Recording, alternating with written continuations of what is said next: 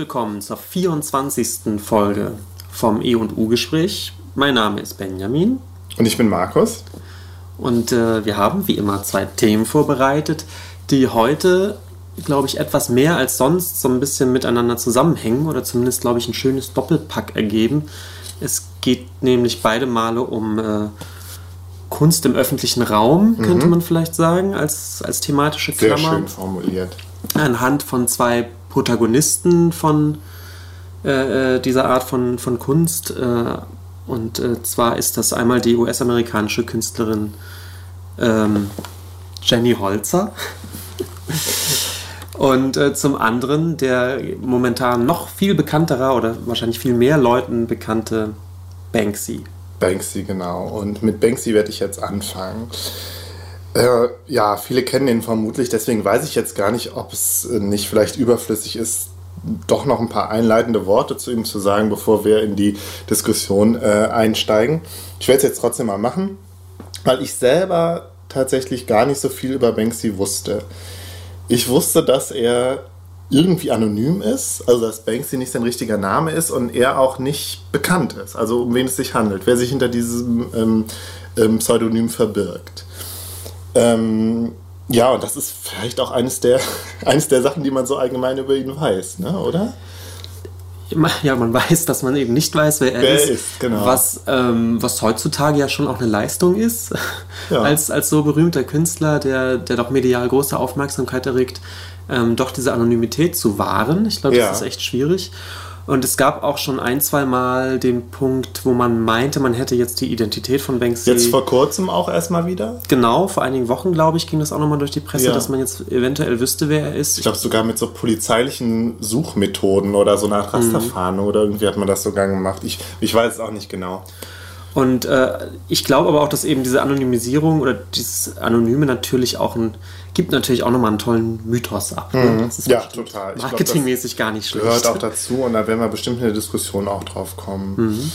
Ja, und mit, mit seiner Anonymität hatte er auch was mit dem Walter Mörs gemeinsam, den wir auch schon besprochen haben, dem deutschen Schriftsteller. Ich glaube, unter Schriftstellern ist das auch nochmal so ein, nochmal, äh, kommt das häufiger vor, dass sie anonym bleiben. Also wenn man da an den, auch an den Salinger denkt, der ja auch nicht anonym, nee, anonym ist falsch, aber die halt sich, die, die zurückgezogen leben und sich nicht, nicht zeigen und so. Mhm. Und am krassesten ist es ja bei dem Pinchon, der von dem es ja irgendwie nur fünf Fotos gibt und von dem eigentlich in der Öffentlichkeit überhaupt nicht bekannt ist, wo er lebt, wie er aussieht und so.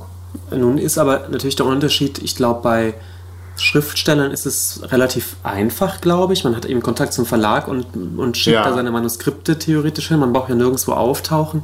Bei Banksy ist schon interessant, dass er, also mutmaßlich zumindest, seine Werke ja im öffentlichen Raum selbst anbringt und äh, dabei natürlich irgendwann auch einfach mal geschnappt oder fotografiert werden könnte.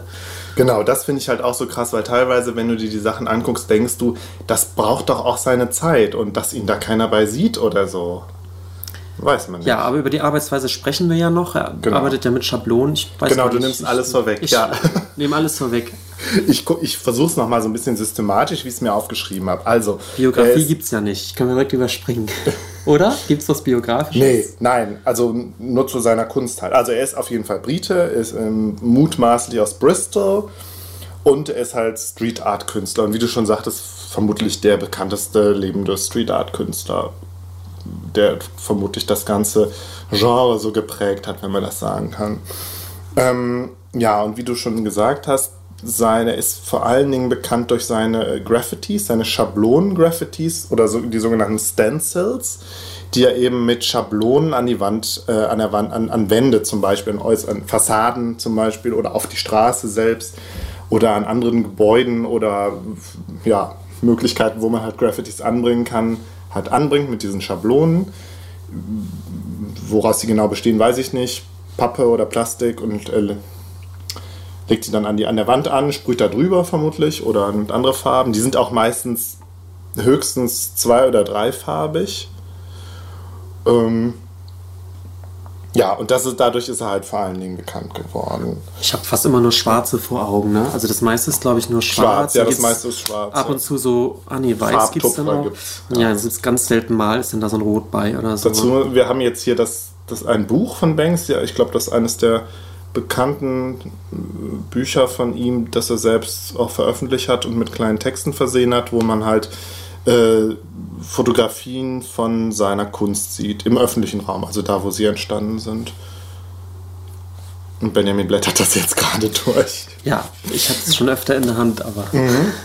Also ich würde jetzt ein bisschen was zu seiner Kunst zeigen. Wir können ja, wir können uns da das Buch auch gemeinsam nochmal angucken ähm, und vielleicht ein bisschen gemeinsam erzählen, was, was wir sehen. Und das haben wir ja schon mal gemacht. Markus, wir gut. machen mal wie so ein Unpack-Video, blättern wir so ein Buch auf YouTube durch. das, wird die das wird die Verlängerung unseres Podcasts. Wir blättern ein Buch gemeinsam. Und man, man filmt uns über unsere Schulter, oder wie? Ja, oder genau. Das, ja? Genau. Das ist, das ist muss man, vielleicht muss man dazu sagen, dass wir beide ja passionierte Buchblätterer sind. Ja, wir haben Nicht unbedingt sogar, lesen, sondern gerne halt auch einfach blättern und Es angucken. gibt es ja auch das Genre des Blätterbuchs. Also Bücher, die man beim Kaufen, von denen man beim Kaufen schon weiß, die wird man eher so durchblättern und gar nicht lesen. Und die sind meistens verlegt im Taschenverlag.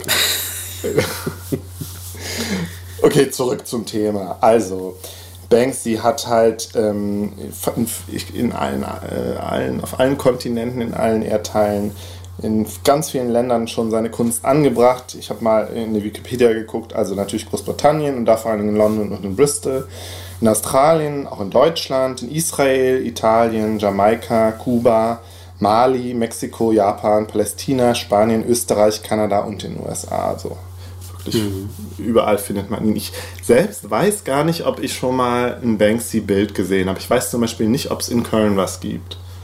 Weiß ich auch nicht. Keine es fällt mir auch jetzt gerade erst ein, hätte ich eigentlich mal recherchieren können. Genau. In Hamburg gab es doch mal, also da gibt es doch irgendwie was, wo, wo, was sie tatsächlich auch mit Plexiglas ähm, geschützt haben. Und dann ist es aber trotzdem zerstört worden. Du Weiß ich nicht mehr. Ja, ja, dann lass doch mal in das Buch schauen. Unsere Hörer, die Banksy nicht kennen, wissen ja vielleicht wirklich gar nicht, worüber wir reden. Was seine Motive so sind. Also ich glaube, ziemlich bekannt sind diese Ratten. Also es ist ja oft so comichaft und er macht dann halt so Ratten, die alle möglichen, also die irgendwie in irgendeiner äh, Straßenecke sozusagen auf der, an der Wand äh, angebracht sind. Und ähm, ich finde sie jetzt gerade nicht. Doch, da sind sie.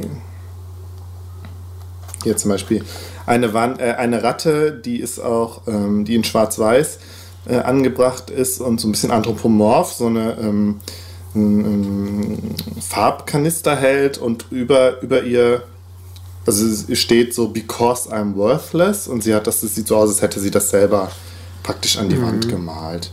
Und damit spielt er halt auch so ein bisschen, dass, dass sie, obwohl, obwohl die Bilder selbst Bilder sind, es so aussieht, als ob sie selbst nochmal agieren, als agieren, wenn sie ja. auf einer anderen Ebene auch nochmal was draufgeschrieben genau. hätten über sich oder so, ja. Genau. Oder hier ist eine ähm, Ratte, die ist an, auch an so einer Fassade außen angebracht und es ist äh, am Boden und sie, sie, sie hat halt, äh, es sieht so aus, als hätte sie ein, ähm, ein Giftfass umgekippt und aus dem Giftfass läuft grüne Farbe und die grüne Farbe läuft dann tatsächlich auf den Boden, sodass auf dem Boden auf tatsächlich Straße, ja. auf der Straße genau dann grüne Kleckse sind. Mhm. Hier ist was, so ein Schild, da steht drauf Warning Anti-Climb Paint und um das Bild rum sind halt drei Ratten, die tatsächlich darum klettern. So, Ratten sind sehr beliebt. Hier ist auch nochmal so eine ganz große Ratte mit einem Fotoapparat. Dann hat er sowas gemacht ein bisschen, also jetzt nicht so figürlich, so ähm, gest große gestrichelte Linien, also so ähm, Rechtecke aus großen gestrichelten Linien mit so einem Symbol der Schere, dass es so halt so aussieht, als ob man aus dieser, aus der Wand oder aus dem Gebäude etwas ausschneiden kann. Also dieses, ja, wo ist das auch so Bastelanleitung? Ist das meist so, so Also hier das. in der Einstellung natürlich sogar an, an einer dieser Grenz äh, großen genau, an der großen Zäune in äh, Palästina. Genau, ja. Das ist natürlich dann. Äh da kommen wir vielleicht später auch noch dra äh, drauf.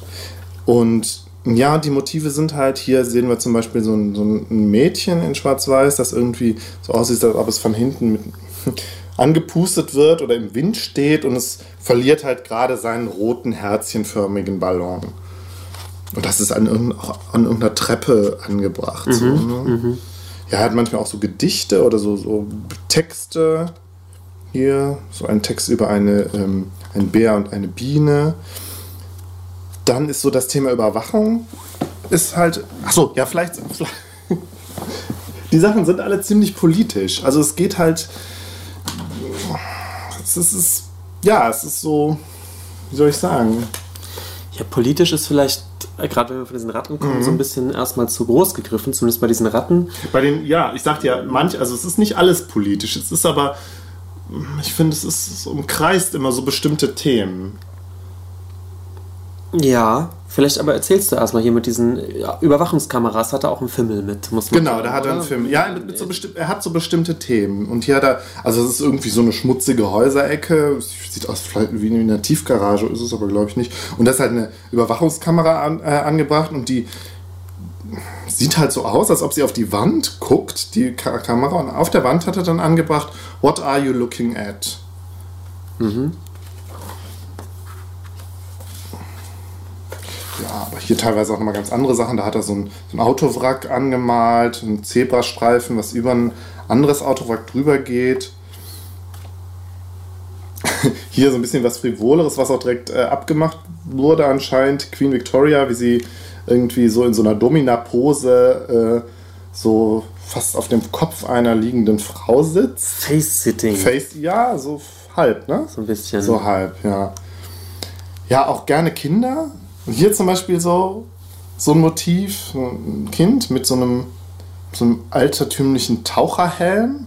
Mhm. Dass man das Gesicht gar nicht sieht und das Kind hält einen Vogel in der Hand und über ihm ist ein Herz nochmal angebracht. Ja, und dann hat er aber auch teilweise so Schriftzüge und dann sind wir ja schon ganz in der Nähe von der Jenny Holzer, über die du gleich sprichst. Hier an so einer äh, Autobahn über, äh, nee, Auto, was ist denn das, so eine auf jeden Fall so eine Brücke über einer Straße und da hat er dann auch immer unterschiedliche Texte hier. Have a nice day und daneben sind halt ganz viele Polizisten abgebildet. Polizisten ist auch so eines seiner, seiner Themen. Mhm. Ja, gucken wir mal. Also, um das äh, nochmal ganz klar mhm. zu sagen, Banksy äh, ist natürlich vor allem auch deswegen anonym unterwegs, weil er keine Erlaubnis hat, an die, an die entsprechenden Orte, zumindest im öffentlichen Raum, irgendwas zu, zu sprayen. Mhm. Das heißt, ähm, theoretisch ist das Sachbeschädigung. Ähm, vielleicht sprechen wir da später noch drüber, dass sich mhm. natürlich inzwischen fast so ein bisschen umgekehrt ist, weil äh, inzwischen natürlich äh, Banksy so bekannt ist, dass man eigentlich eher froh ist, wenn man plötzlich eine Fassade hat. Gebäude, ja. Aber zu seiner Anfangszeit war es durchaus so, dass diese Anonymität ähm, eben deswegen gewählt wurde, weil ganz klar war, dass er, wie, wie die meisten anderen Sprayer auch, äh, natürlich anonym und äh, Quatsch, äh, illegal unterwegs ist. Genau, also das, das war auch mein Gedanke, dass er praktisch dieses, ja, dieses Sprayer-Ding eigentlich weitergeführt hat. So. Also dieses ganz auch den, den Lebensstil sozusagen und vielleicht auch die Themen, dass er sich halt immer auch so mit Polizei auseinandersetzt. Mhm. So, mhm. als irgendwie, also so, das ist so so ein anti-autoritäres Ding, was er da irgendwie verfolgt. Er thematisiert ja auch das Sprayen häufig. Es sind ja häufig Figuren, die sprayen oder mhm. äh, dass er natürlich gerade da sprayt, wo, wo ausdrücklich äh, irgendwie Sprayen verboten steht oder sowas, solche Schilder, mit denen er dann natürlich spielt, indem er natürlich doch was drumherum sprayt. Mhm. Ähm, solche Motive sind häufig bei ihm und ja, ich würde auch sagen, da ist ganz klar natürlich, dass er, dass er auf, auf dieser Graffiti-Szene, die es ja gibt, dass er sich aus der heraus entwickelt hat oder darauf Bezug nimmt. Also genau, und da gibt es dann speziell nochmal diese Stencil-Szene, mhm. die halt mit diesen, ähm, mit diesen ähm, Schablonen arbeitet. Und da habe ich gelesen, dass das tatsächlich äh, so aus den 1970er Jahren ähm, auch, tatsächlich auch so aus der Punk-Szene so kam. Mhm. Und ich meine, das sieht man ja jetzt auch noch manchmal, weiß ich nicht, so Antifa-Graffitis, die relativ klein sind, aber halt, wo man halt sieht, dass es mit einer Schablone gemacht ist. Genau. Und vermute, das hat da so einen, so einen ähnlichen, äh, ähnlichen Ursprung. Hier sieht man auch nochmal so, so ein Bild von so einem Polizisten, der ähm, auch eine Spraydose in der Hand hält und neben ihm steht halt, steht halt angesprayt Thug for Life. Zwei knutschende Polizisten, ich glaube, das ist auch eines der bekanntesten. So zwei äh, britische Polizisten mit diesen typischen Helmen die sich halt irgendwie knutschen in den Armen liegen. Ich meine, diese Stencils, das ähm, muss man sich ja genau vor Augen führen, die werden ja mhm. am, am, Computer eigentlich gemacht, die, die eigentlichen Motive, die sind... Er, er macht das vermutlich am Computer. Er macht es äh, ja. vermutlich am Computer, also die sind nicht unbedingt freihändig gemalt. Mhm. ähm, sondern haben wahrscheinlich eher, eher eine fotografische Vorlage. Ja, kann gut sein. Die ja. hat dann bearbeitet und eben ähm, so, äh, so weit photoshoppt und runterrechnet, sozusagen, bis er wirklich so eine Schwarz-Weiß, äh, Schwarz-Weiß-Vorlage hat, die er dann eben zu so einem Stencil, als mhm. Stencil ausdrucken kann und dann wirklich ausschneiden kann mit einem Cutter. Ähm, der Vorteil sind, glaube ich, zwei Sachen. Die eine ist, also weil du auch gerade sagt, es kam aus der Punk-Szene, das geht dann relativ schnell aufzutragen. Ja. man muss nicht erst vor der Mauer anfangen zu, zu skizzieren oder wirklich ja. zu malen, sondern man sprayt dann natürlich einfach nur einmal über, dieses, über diese Schablone rüber. Genau. Das ist einfach natürlich eine praktische Sache, wenn man eben illegal unterwegs ist. Die zweite ist aber, ähm, dass man im Prinzip nicht besonders gut malen braucht. Also gerade so komplexere Motive wie zwei, ähm, wie Figuren, wie menschliche Darstellungen. Ja, und Sachen, die du einfach auch mit einer Spraydose nicht so exakt hinkriegst. Also da genau. kriegst du ja teilweise Details nicht so gut hin, außer du hast halt genau. viel Zeit. Du müsstest eigentlich schon, schon malen damit einem Pinsel oder so. Ja. Und ähm, es erlaubt dir natürlich, ähm, es erlaubt zumindest auch Leuten, die vielleicht auch selbst gar nicht besonders gut malen können, mhm. natürlich äh, so figürliche Darstellungen zu machen, ne? indem, mhm. ich, indem ich die einfach äh, auf Fotovorlagen aus da sind wir auch wieder ein bisschen bei dem Daga, Daja vom letzten Mal. Genau. Der da ja auch so rumgetrickst hat, ja. Und das führt eben dazu, dass diese Stencils, finde ich, immer eine sehr eigene Ästhetik hat, die immer eher aus, aus mhm. dem Grafikdesign, aus, einer, aus dem Grafikdesign-Ecke ja. zu kommen scheint. Also vieles wirkt kollagiert oder eben wirklich ausgeschnitten. Wir haben hier gerade eine Darstellung von Mickey Mouse und ja, Ronald da sind, wir halt, da sind wir halt auch direkt schon bei einem seiner, seiner weiteren Themen, nämlich, ja, das ist schon auch kapitalismuskritisch vieles, was er macht und oder konsumkritisch, würde ich sagen. Mhm.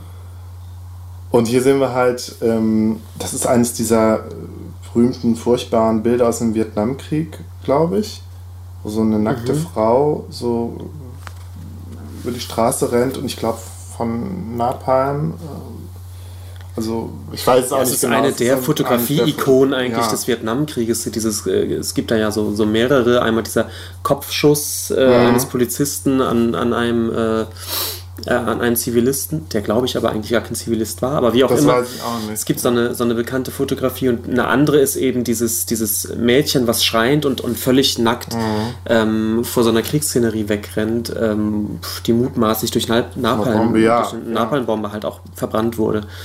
Ähm und hier sehen wir halt äh, das, das Mädchen äh, und an der einen Hand ist Mickey Mouse, Menschen, menschengroß, und dann auf der anderen Hand äh, Ronald McDonald, die beide halt, also Ronald McDonald und Mickey Mouse sind fröhlich und Ronald McDonald grüßt auch noch irgendwie so mit der Hand und ja, ganz schön plakatives Motiv irgendwie. Also was er damit sagen will, ist eigentlich relativ klar, oder? Ja, dieser amerikanische äh, Kulturimperialismus oder ja, was? Und ja, nicht nur. Das halt der Kulturimperialismus halt mit dem tatsächlichen Imperialismus verknüpft ist. Mhm. Und ja, dass, dass die Amerikaner die Kriege führen, die sie geführt haben, weil aus Kapital rein kapitalistischen Gründen. Mhm. Ja.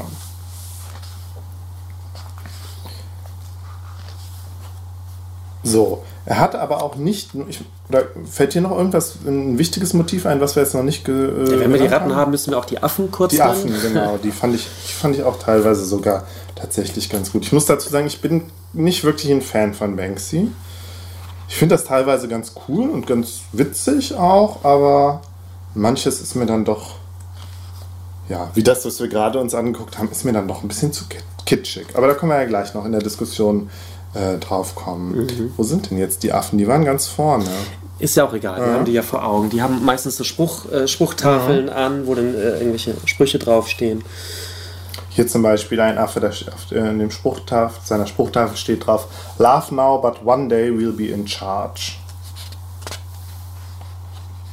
Ja, ich glaube, das ist auch so. Hier sehen wir einen Affen, der so einen Spreng, was ist das, so einen Sprengkasten hat, wo man sowas so einen Hebel runterdrücken muss, mhm. so, so comic-mäßig.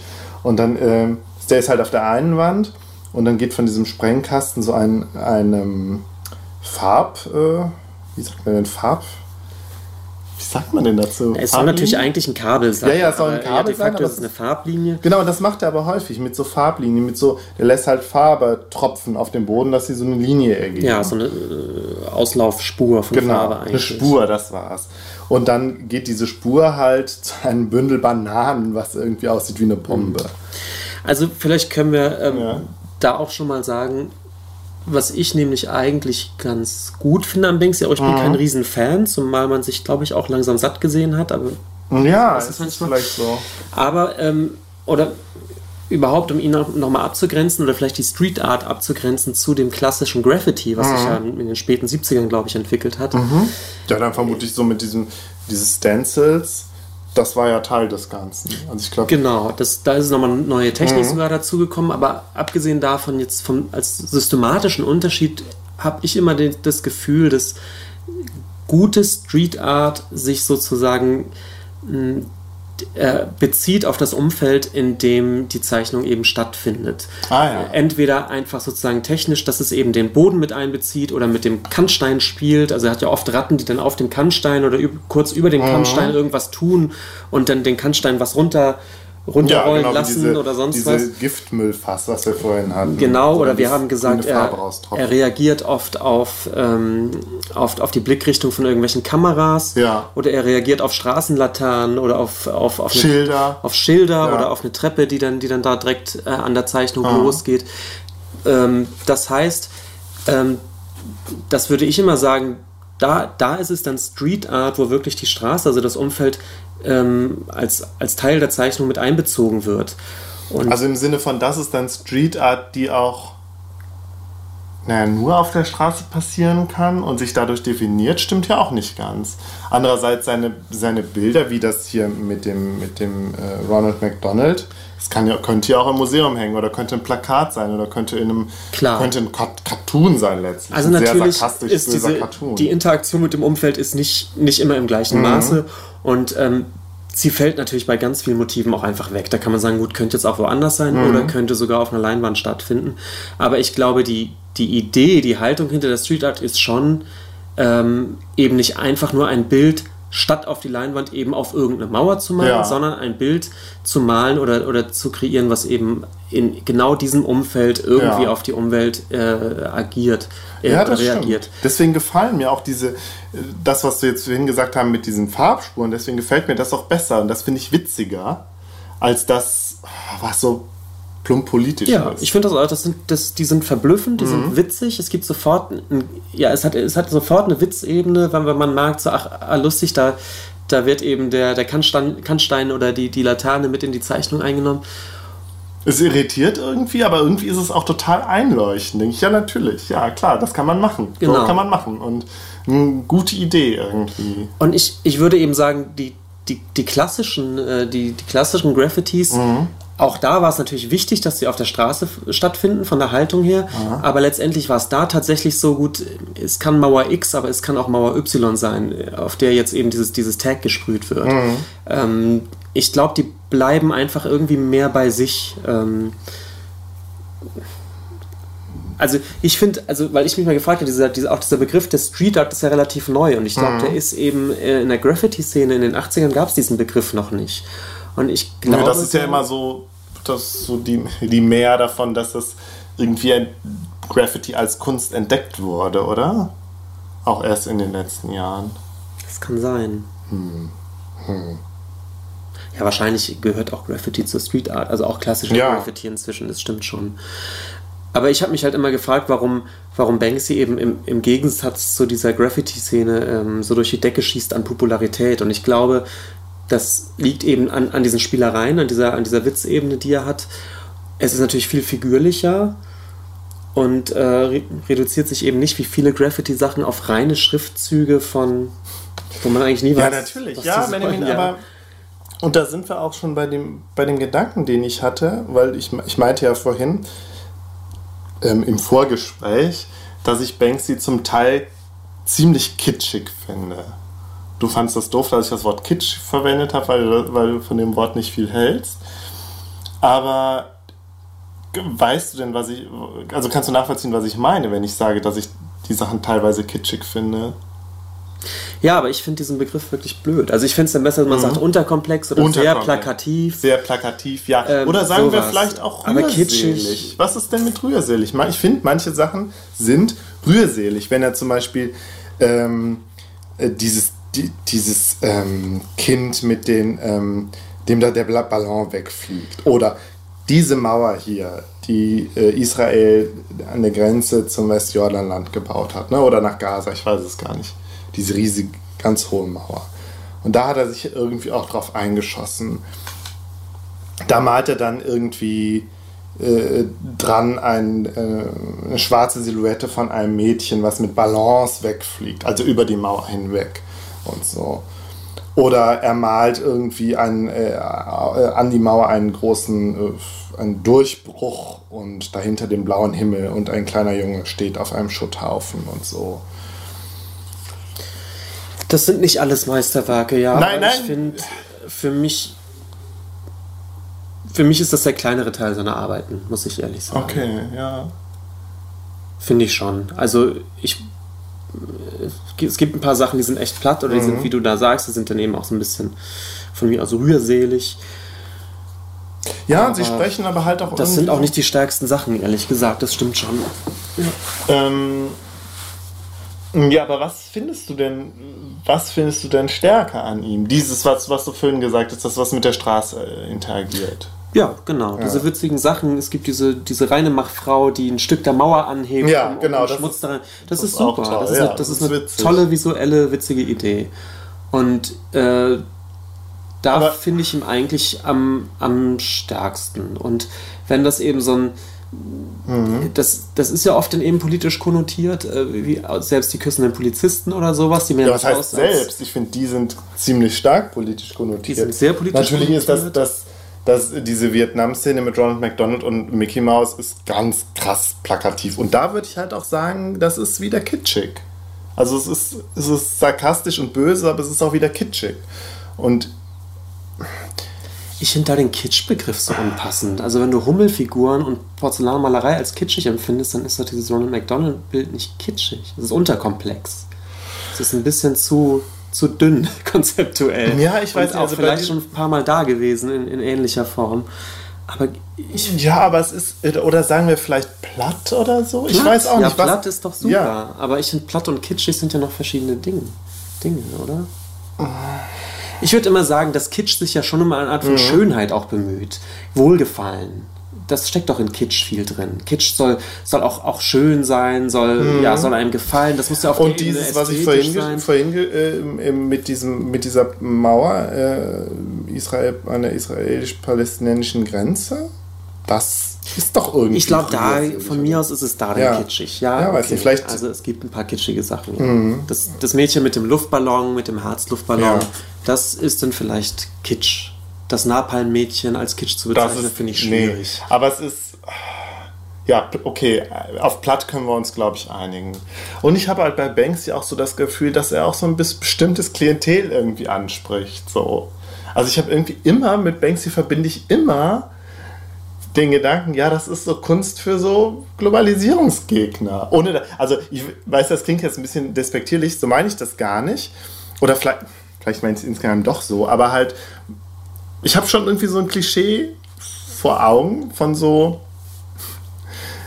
von so Linken, die irgendwie unterkomplexe Vorstellungen haben von dem, was so abgeht. Und klar, irgendwie Vorstellungen von Gut und Böse. Die Amis sind böse, Amerika ist böse. Und was ich ja auch irgendwie so bezeichnend fand, dass er ja anscheinend so ein, so ein, so ein Anti-Israel-Typ ist und so. Er hat zum Beispiel, da, wir haben ja noch gar nicht darüber gesprochen, was er sonst noch so macht, dass er ähm, vor kurzem auch, glaube ich, erst einen ganz kurzen Film gedreht hat im Gazastreifen und den, ähm, wo er halt irgendwie zeigt, wie es da aussieht, also wie nach zerbombt und ziemlich furchtbar kaputt halt und das Ganze so ein bisschen also äh, aufmacht wie so ein Werbevideo, so ein Reisevideo, kommt mhm. im Gazastreifen und so. Und da war irgendwie schon klar, dass er halt auf, auf jeden Fall pro Palästina und anti-Israel ist. Und da habe ich irgendwie gedacht, ja, das sind alles schon so, also es geht halt irgendwie alles also teilweise kommt bei ihm so eine Haltung durch, wo ich denke, ja, das ist so eine, das ist schon so eine teilweise problematische, äh, im weitesten Sinne linke Haltung, die irgendwie auch so, wie soll ich das sagen, ohne dass es, ohne dass es auch missverständlich wird, aber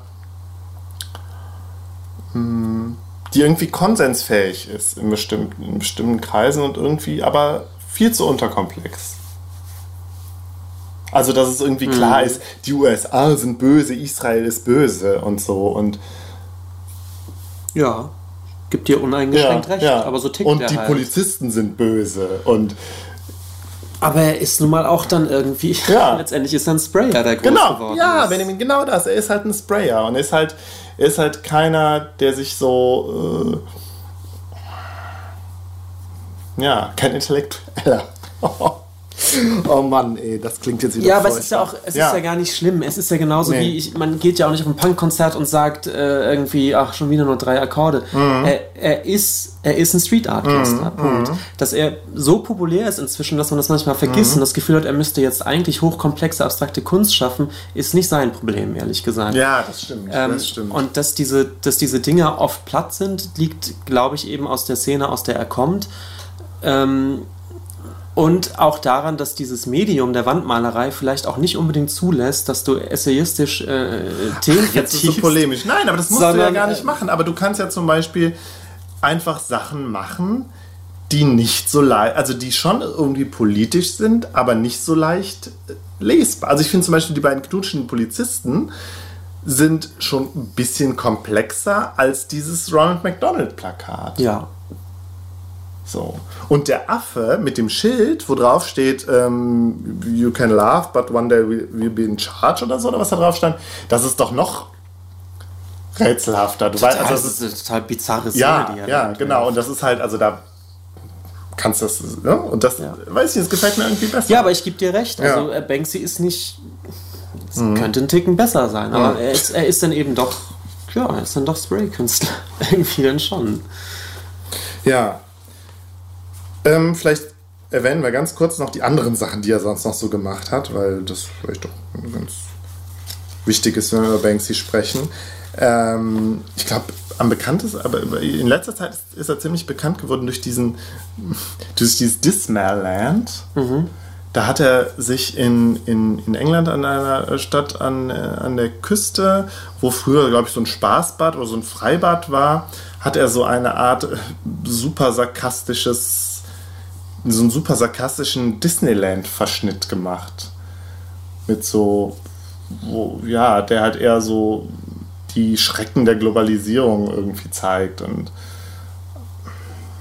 ja, und was ich glaube, auf, auf der allerersten Ebene mal mhm. dieses, dieses diesen Freizeitpark, also den Vergnügungspark, ja. so ein bisschen umkehrt, indem zum Beispiel die Parkplatzanweiser und die Ticketverkäufer möglichst schlecht gelaunt sind ja. und, und die Leute so ein bisschen anrüffeln und alle aussehen, als hätten die Depression. Also, genau das, das also das sind Schauspieler im Prinzip.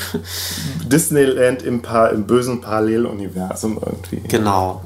Und dann gibt es eben äh, verschiedene so Szenen, die er entwirft, also so installativ so ein bisschen, wenn du da mhm. durchrennst. Zum Beispiel, ähm, wie war das? Cinderella ist die in diesem in, äh, an der Disney-Film mit Cinderella, da ist Cinderella in so einem Kürbis, ne, in so einem Kürbiswagen, oder? War das Cinderella? Ich glaube schon. Und da ist er halt, zeigt, sie, zeigt er diese Szene halt, hat das irgendwie als große Plastik nachgebaut, wie der wie dieser Wagen halt verunglückt ist und, das, und irgendwie da Paparazzis drum stehen, sodass das Ganze so erinnert an diesen Tod von, ähm, von Prinzessin Diana. Diana. Mhm. Ja, genau. Ja, das war auch nur, das ist irgendwie nur im, das war letzten Sommer und ist irgendwie nur für einen Monat oder so gewesen. Genau, es war eher also. wie eine Art von Ausstellung ja. gedacht und jetzt natürlich kein echter Vergnügungspark, der jetzt dauerhaft installiert wäre. Ja. Banksy hat auch äh, Plattencover gemacht, zum Beispiel für Blur mhm. und hat also manchmal auch doch auch so Auftragsarbeiten äh, angenommen, ich glaube auch mal für Greenpeace und so, was ich finde, was auch ziemlich passt. Wo ich halt meine Assoziation irgendwie mit mit Globalisierungsgegnern und hat auch so Umweltschutz. Ich finde, das passt irgendwie.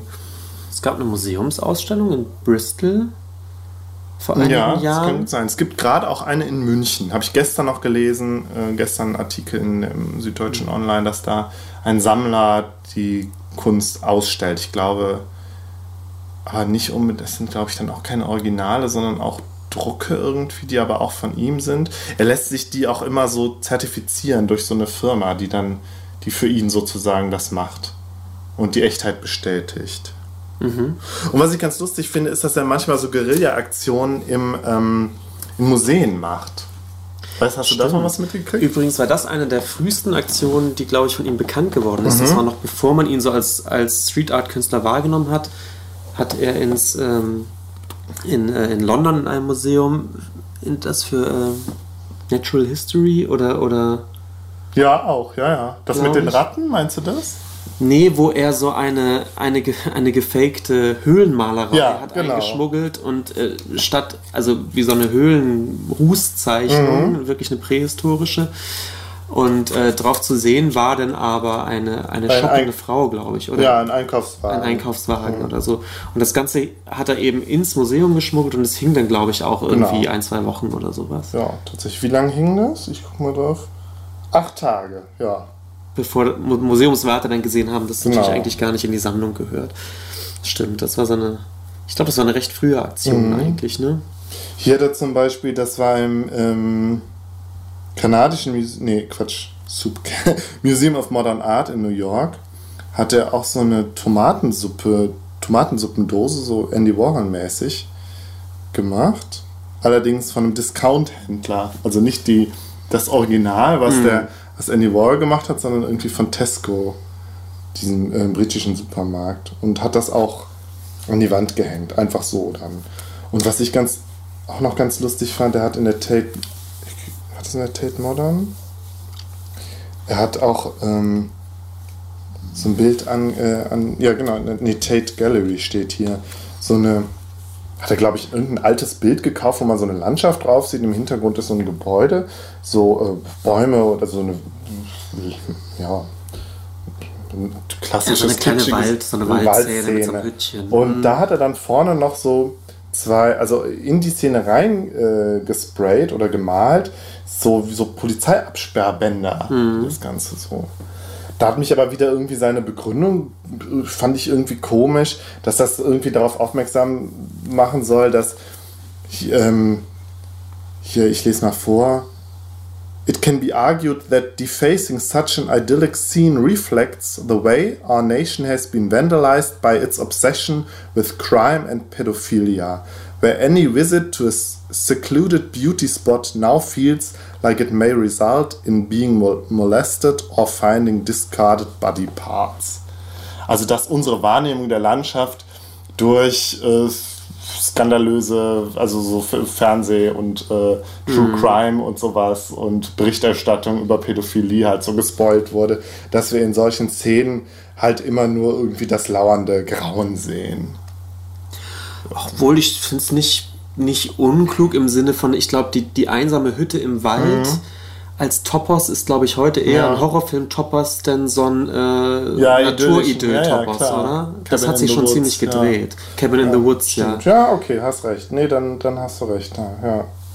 Also, aber diese Übermalung von, mhm. von so, von so echten Ölgemälden mhm. sozusagen, das, das hat er, glaube ich, dann auch in diesem Bristol-Museum gemacht. Mhm. Natürlich gab es dann, glaube ich, Kopien der, der eigentlichen Exponate da, also mhm. also Landschaftsmalerei und äh, Porträtmalerei und so mhm. weiter.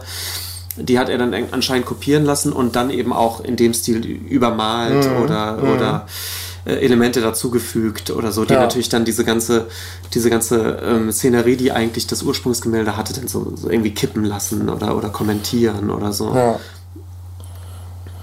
Ähm, zwei Sachen noch. Er hat in einer Ausstellung, die er selbst organisiert hat, hat er Tiere bemalt, also Kühe mhm. und ich glaube Schweine auch, mit so Graffitis. Mhm. Ich gehe davon aus, dass die Tiere dabei nicht zu Schaden gekommen sind. Ähm, und vielleicht noch zu erwähnen, den Film, den er, den Dokumentarfilm, den er gedreht hat, Exit Through the Gift Shop. Habe ich gestern noch versucht zu gucken, aber bin irgendwie über die ersten zehn Minuten nicht rausgekommen. Okay. Ja, es geht irgendwie darum, dass dass ähm, äh, also es wird irgendwie die Geschichte geschildert von einem Dokumentarfilmer, der eigentlich ein, eine Dokumentar eine, eine Doku über Banksy dreht, aber Banksy ihn dann überredet, doch über seinen Vetter, also den Vetter des Dokumentarfilmers, einen Film zu drehen, der auch gerade anfängt, Street Art zu machen. Mhm. Also irgendwie so ein, so ein Verdrehspiel. So. Mhm. Ja. Eine Verwechslungskomödie? Nein, leider nicht. Ja, wir so viel erstmal zu Banksy. Wir werden bestimmt gleich noch weiter diskutieren, wenn du mit der Jenny Holzer. Ich würde eigentlich jetzt vielleicht noch über einen, einen Aspekt diskutieren okay, ja. wollen, zumindest. Klar, natürlich. Der, glaube ich, auch momentan die, die, diese ganze Banksy-Diskussion fast fast bestimmt. Ja. Und das ist natürlich, wie so ein, ein Street Art-Künstler damit umgeht, wenn seine Kunst plötzlich sehr viel wert ist und ja. plötzlich eben überhaupt keine Sachbeschädigung mehr, sondern ganz im Gegenteil, sich groteske Szenen abspielen, dass natürlich wenn man so ein Banksy-Gemälde plötzlich an seiner Hausfassade sieht, äh, dass man weiß, man kann das gewinnbringend veräußern. Aber es wie denn einen Markt dafür. Man lässt eine Spezialfirma kommen, die einen die oberste Putzfläche schadfrei abträgt. Und dann Ach, hast du ein portables banksy ist Wird das wirklich so gemacht? Das wird genauso gemacht. Ach, krass. Und es ist inzwischen ist sogar so. Ja. Es ist inzwischen sogar so, dass man ähm, das möglichst schnell als Hausbesitzer selbst macht, bevor das über Nacht illegal passiert. Und Leute sich sozusagen den Banksy schnappen. Dann wird die Farbe aber komplett abgetragen und du nimmst praktisch die Farbe, die Farbe ab und transportierst sie weg und hast dann das Kunstwerk abgenommen. Du hast es dann aber ja im Negativ, oder? Nicht unbedingt, oder?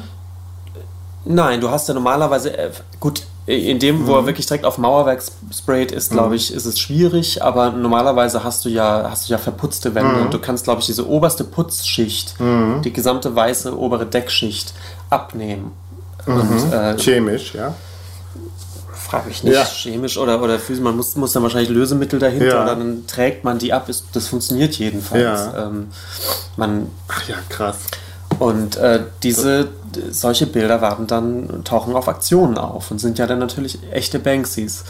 Ähm, Wobei ich glaube, Banksy auch sehr viele so Trittbrett, Trittbrettfahrer hat, die ähnliches machen und ja, dafür hat er dann ja, glaube ich, genau. diese, diese Firma oder dieses das, diese Institution da gegründet, dieses Management auch, was seine Sachen mhm. als Original zertifiziert. Oder? Also er hat auch eine Galerie, so viel ich weiß. Ja. Er hat, er hat äh, Galeristen äh, und so praktisch Agenten, die ja. sich auch um ihn kümmern. Ja.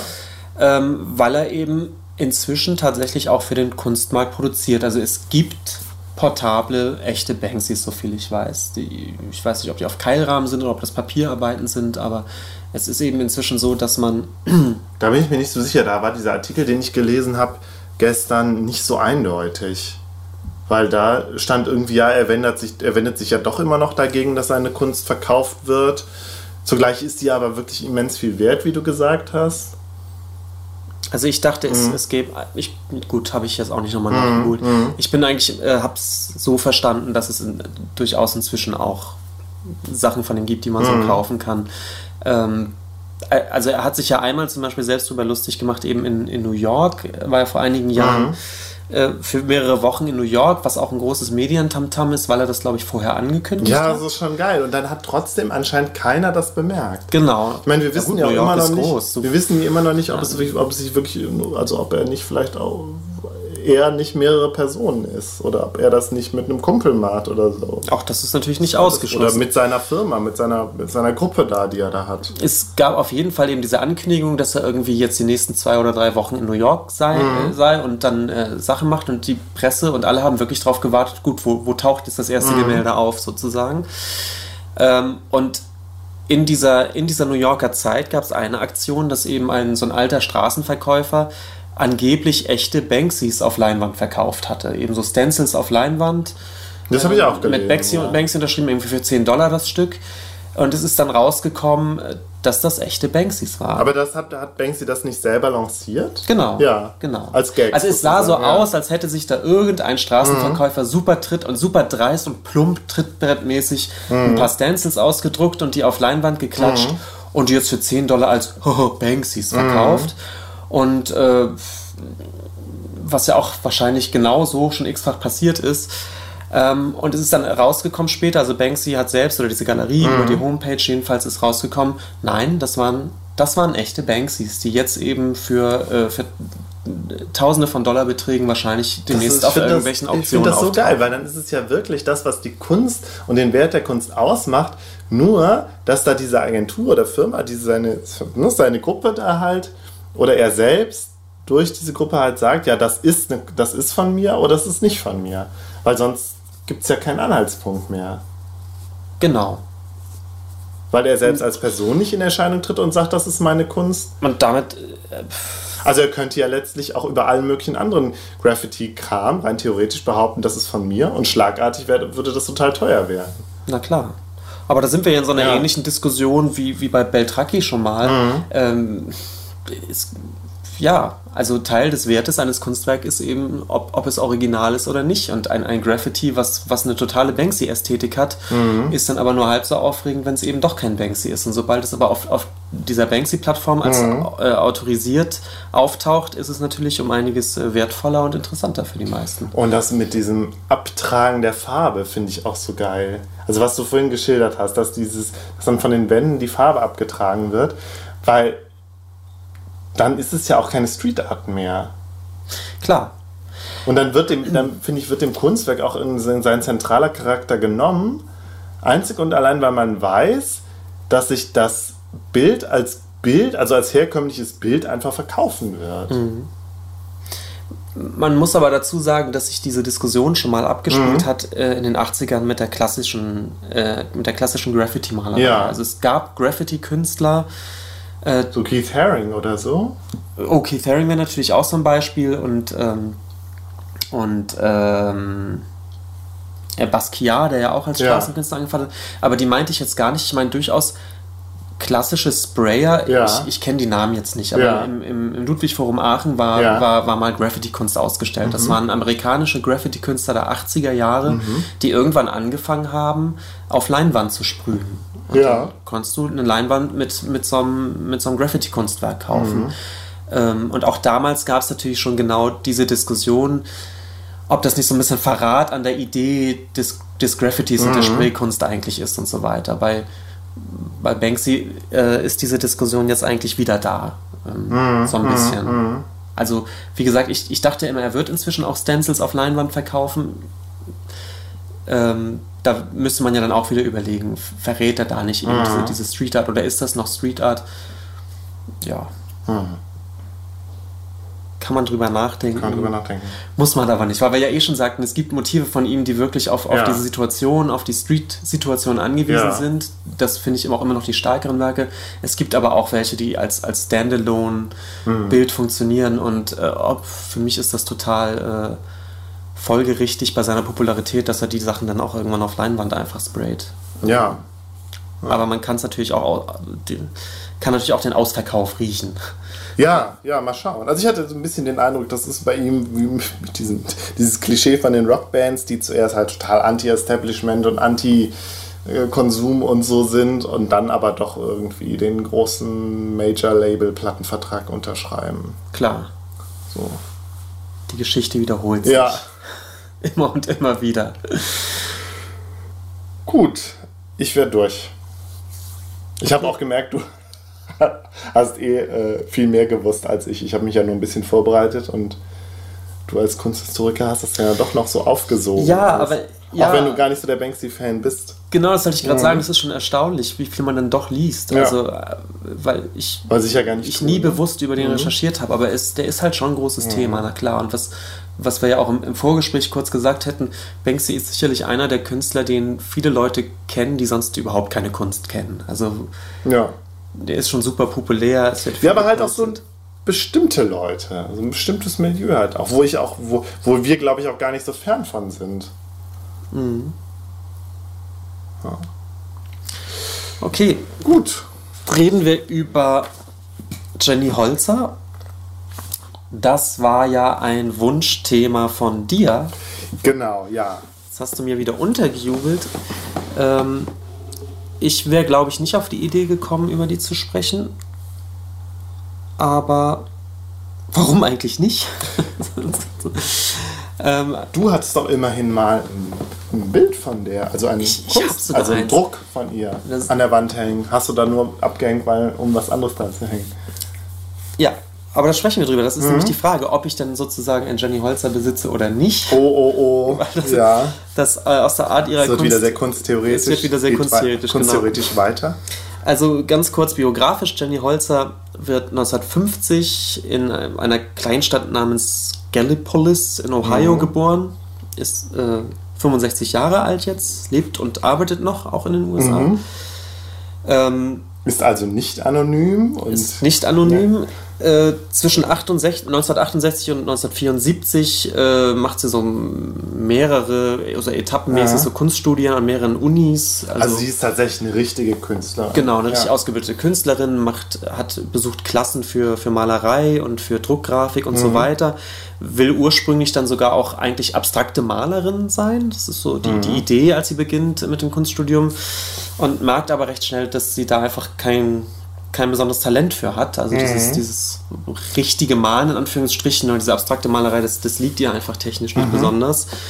Ähm, und sie zieht 1976 nach Manhattan und äh, beginnt nun als Thema ihrer Kunst äh, Sprache zu entdecken. Ähm, und hat da so ein bisschen so die Idee, dann eher konzeptuell zu arbeiten, indem sie mit, mit Sprache arbeitet und überlegt, wie sie Sprache, wie, wie sie Kunstwerke machen kann, also grafische Kunstwerke, visuelle Kunstwerke, die aber sich auf Sprache beziehen. Und ähm, sie entwickelt Ja. dann ab 1977, 78, da gibt es verschiedene Angaben, äh, ihre erste ihre erste Serie, ihre erste größere Werkserie und das ist gleich so eine Art äh, Superhit, ein kunstgeschichtlicher. Also die sind bis heute sehr bekannt. Diese Serie nennt sich Truisms, Ja, von True, von Wahrheit. genau von True. Und Ism von Ismen, Ismus. Genau. Also die Wahrheitismen sozusagen. Und äh, als Truism sozusagen bezeichnet sie eigentlich so, so ein One-Liner im Sinne eines, äh, eines einer Aussage, eines, Sch- eines, eines Sach Satzes, eines Spruchs. Catchphrase oder so. Genau. One-Liner mit Catchphrase übersetzen. Also das, das kann sehr unterschiedlich sein. Das können so, das können teilweise so, ja, so Sinnsprüche, sein. Sinnsprüche, Man könnte so fast sagen, teilweise oder so Lebensweisheit oder Aphorismen, aber sehr kurze eben. Merksätze. Naja, auf jeden Fall, ich glaube, wir haben es ganz gut umschrieben. Und ich, ich werde gleich einfach mal ein paar vorlesen, Mhm, ja. aber noch einmal die, die Art, wie, wie sie die präsentiert, sind eben, Mhm. dass sie große, ungefähr A, A3 große Plakate druckt. Ja. Und auf diesen Plakaten sind äh, in relativ kleiner Schrift eigentlich, in so einer, äh, in, in groß in Versalien geschrieben. Ja, so linksbündig alles. Alles linksbündig, Sieht also untereinander weg und aus, ne? alphabetisch sortiert einfach diese One-Liner Sieht halt auch aus wie so eine Liste, die du dir einfach irgendwie ausgedruckt hast. Das ist total Genau. unspektakulär, finde ich. Irgendwie schon. Es ist eben Ja. schwarz auf weiß und Ja. dann sind eben, ist da eine Reihe von diesen Sprüchen drauf. Pro, Mhm. pro Plakat sind es dann irgendwie 40 Stück oder 50, ich weiß nicht, wie, lang, wie viel da Mhm. drauf lassen. Und davon ähm, kann sie eben, ähm, stellt sie ganze Serien her. Also insgesamt, glaube ich, ach, gibt es über 100 von diesen, ach, mehr oder 400, Mhm. 500 von diesen Sprüchen. Und dann eben ganze Plakatserien sozusagen, wo alphabetisch dann äh, diese Sprüche drauf sind. Und äh, die plakatiert sie ähm, eben Mitte der 70er einfach auch wild, wirklich als eben, dann eben Street Art Künstlerin. Ah ja, Äh, da haben wir schon die Verbindung. Genau, die plakatiert sie wild irgendwo äh, im Stadtbild von, äh, von New York. Ja. Also auch gerne in Manhattan, wo sie ja tatsächlich auch wohnt. Und ähm, sie erzählt dann auch, wie sie dann anonym sozusagen auch ganz gerne an diese Plakatierungsstellen dann äh, hingekommen ist, um so ein bisschen zu beobachten, ob die Leute da stehen bleiben, ob Leute sich das durchlesen. Und sie äh, beobachtet sehr genau, was mit diesen Plakaten passiert, ob die abgerissen werden. Und ähm, sie beobachtet dann häufig, dass Leute anfangen, diese Sprüche zu kommentieren. Das heißt, Sätze, die, äh, die dann eben auf Nichtgefallen stoßen, werden durchgestrichen. An, Super. an Und, andere ja. werden, werden Kreu- Kreuzchen oder, oder, oder Ein Häkchen? Richtig? nicht Häkchen, aber so, so Sternchen gemacht Ja. oder so, wenn Leute die gut finden. Oder umkringelt. Oder Finde ich auch umkringelt. super. Auch auf so Plakaten und so, wenn Leute da irgendwas kommentieren. Genau. Ja. Mhm. Und das freut sie eben auch total, weil, sie, weil sie da eben sieht, dass sie da plötzlich in, ein, in einen Dialog eigentlich ja. kommt. Ja. Und sie hat sich ja eben auch die Straße sehr bewusst aufgewählt als, als, als Ort des Geschehens und sie freut sich dann eben auch, wenn das, äh, wenn das dazu führt, dass eben die Plakate auch äh, bemackelt werden und kommentiert werden und ausgestrichen werden. Und Hast du denn mal ein Beispiel jetzt? Ich habe oh, ja, ganz viele. Und ich würde einfach mal so ein paar vorlesen, um. Darf ich auch gleich eins vorlesen? Ich mach einfach. Wir können auch, wollen wir uns abwechseln? Nein, jetzt mach einfach. Ich lese vielleicht gleich eins vor. Genau. Ich würde einfach mal ein paar vorlesen mhm. und ich habe dann noch ein paar besondere rausgeschrieben. Mhm.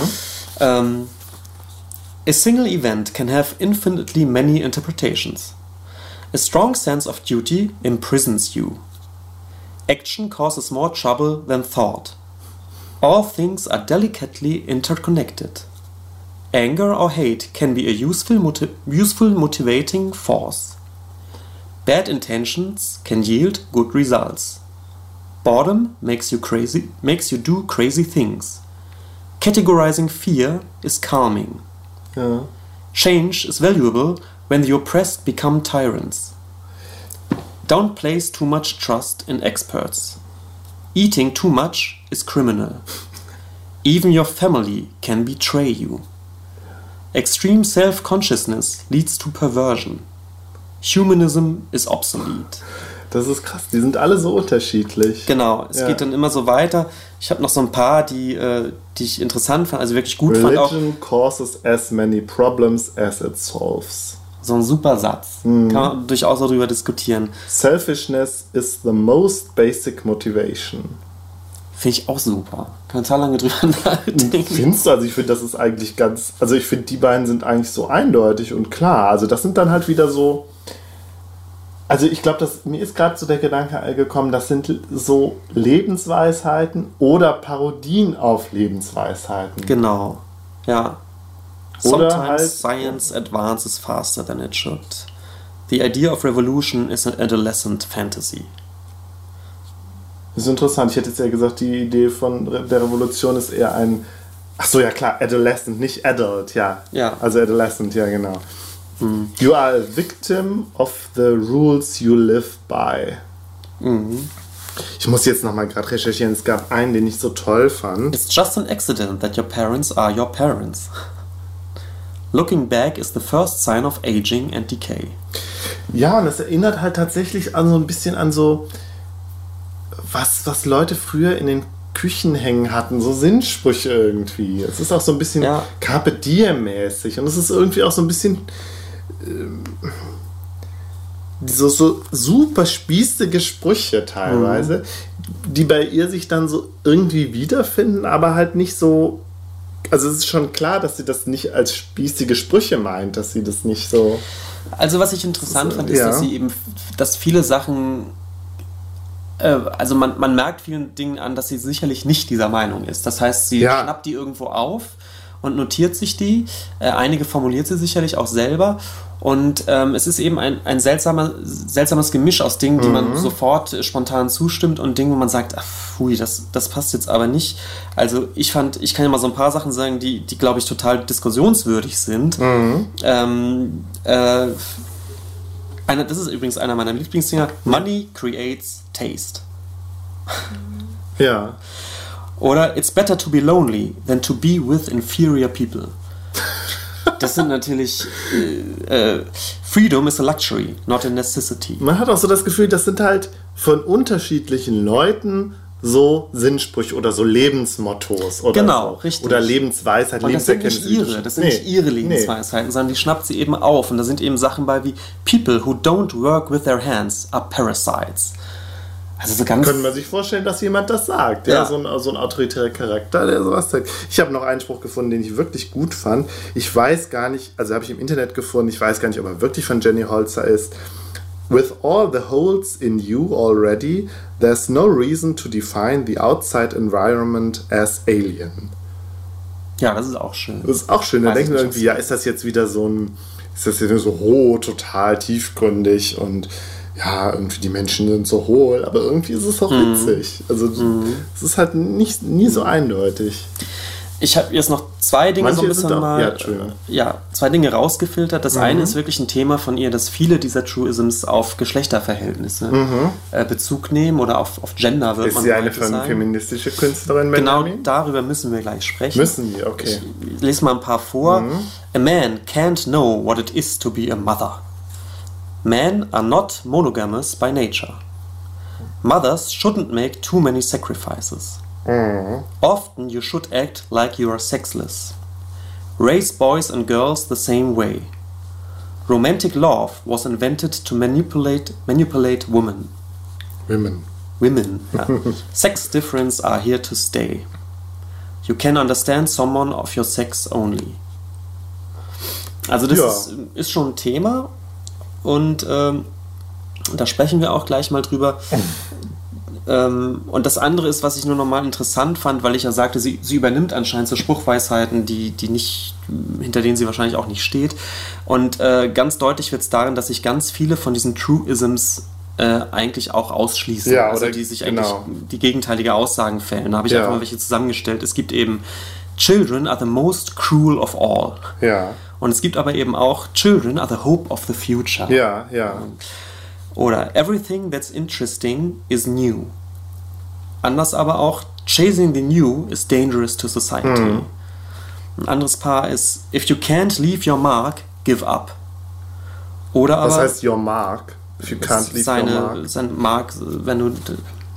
Mark ist eigentlich ein, äh, ein Spurzeichen irgendwie. Mhm. Achso, wenn, man, wenn du wenn du deine Spur nicht wechseln kannst oder so oder verlassen kannst? Wenn du nee, Leave Your Mark ist eher seine Duftmarke hinterlassen. Also wenn, so. wenn, du nicht selbst was schaffen kannst, so irgendwie dich da irgendwie, so, dann, okay. wenn, dann gib ja. gleich auf. Ja, okay. Und es gibt aber un unter anderem auch It can be helpful to keep going no matter what. Ja, also genau okay. das Gegenteil. Genau das Gegenteil. Oder Labor is a life-destroying activity. Ja. Oder eben Manual labor can be refreshing and wholesome. Ja. Man kann sich immer genau die Leute vorstellen, die sowas sagen. Ne? Genau. Oder Sterilization is a weapon of the rulers. Und dann aber auch super, stupid people shouldn't breed. Ja. Am Anfang habe ich gedacht, ja, sind das so, das sind Slogans. Genau, es sind Slogans. Slogans und ja. mh, mm, ja, aber eben auch nicht nur. Ne? Teilweise sind es wirklich, da denkst du, das sagen halt so Leute, das sind so Lebensweisheiten von Leuten, aber manchmal hat es auch so was Werbeslogan-mäßiges. Oder halt auch also bevor ich mich so ein bisschen näher mit ihr auseinandergesetzt habe, habe ich zuerst gedacht, das sind halt so politische Slogans irgendwie auch. Viele Sachen sind auch politisch, oder? Aber, also aber es ist halt nie eindeutig. Es ist halt nie klar. Sie will damit mit diesen Slogans ja nie irgendwas. Sie will ja nicht agitieren oder so damit. Das ist eben ganz das schwierig ist, zu sagen und ich glaube deswegen. Deswegen ist es so interessant. Ich glaube deswegen ist es auch so gut, um es mal so zu ja. sagen, weil es ist eben nicht platt. Also es genau. ist eben nicht klar, dass da, dass da eine konsumkritische Anarcho-Künstlerin genau. ihre, ihre, ihre Forderungen irgendwie plakatiert, ja. plakatiert, sondern die Sachen sind ähm, gerade in dieser Gänze und mhm. in dem sich ausschließen und diesen dialektischen mhm. zum Teil. Die auf, diese Listung, das, das finde ich auch so toll. Das ja. gibt dann plötzlich irgendwie eine, eine gewisse Offenheit, weil, weil es eben eher Fragen aufwirft. Es sind eher Sprüche, wo man dann sagen muss, na, ist das so? Oder eine gewisse Kontingenz. Genau, und das, ja. das macht es, glaube ich, ganz interessant. Es, es geht eben auch viel um, um die eigene Rolle in der Gesellschaft hm. oder. Ihre eigene, oder? Nee, die des, desjenigen, der das sagt. Ja. Also, das hat so ein bisschen was Dokumentarisches vielleicht auch. Obwohl man natürlich nicht weiß, ob sie, also sie hat das ja, man weiß ja nicht, ob sie das jetzt zum Beispiel in der U-Bahn mal so gehört hat oder so. Oder ob sie das irgendwie in der Zeitung gelesen hat oder tatsächlich äh, Freunde von ihr das mal so gesagt haben oder. Und wahrscheinlich ist es all das. Ja, es ist all das oder sie hat es sich selbst ausgedacht oder sie hat da das ihre ihre ähm, ihre ähm, Inspiration mhm. herkommt. Ja, und da, da war ja auch mein ursprünglicher Gedanke, dass ich gedacht habe, Jenny Holzer und Banksy sind irgendwie liegen die nah beieinander. Das heißt, weil es beides irgendwie so Street Art ist. Aber Jenny Holzer, während ich Banksy ganz oft halt so platt fand, wie ich es ja jetzt schon häufig genug betont habe, fand ich das bei Jenny Holzer halt nie. Da habe ich gedacht, ah, das ist irgendwie, das ist noch so, das hat noch irgendwie eine komplexere Ebene, die, die Banksy zum größten Teil eben nicht hat, wie ich fand. Mhm. Also zumindest in dieser Zusammenstellung der Truisms, glaube ja. ich gerade. Also es gibt einzelne, die oder, oder sogar eine ganze Richtung sozusagen mhm. von Truisms. Wenn sie nur die gemacht hätte, wäre es vielleicht ein bisschen platt oder sehr agitatorisch mhm. vielleicht.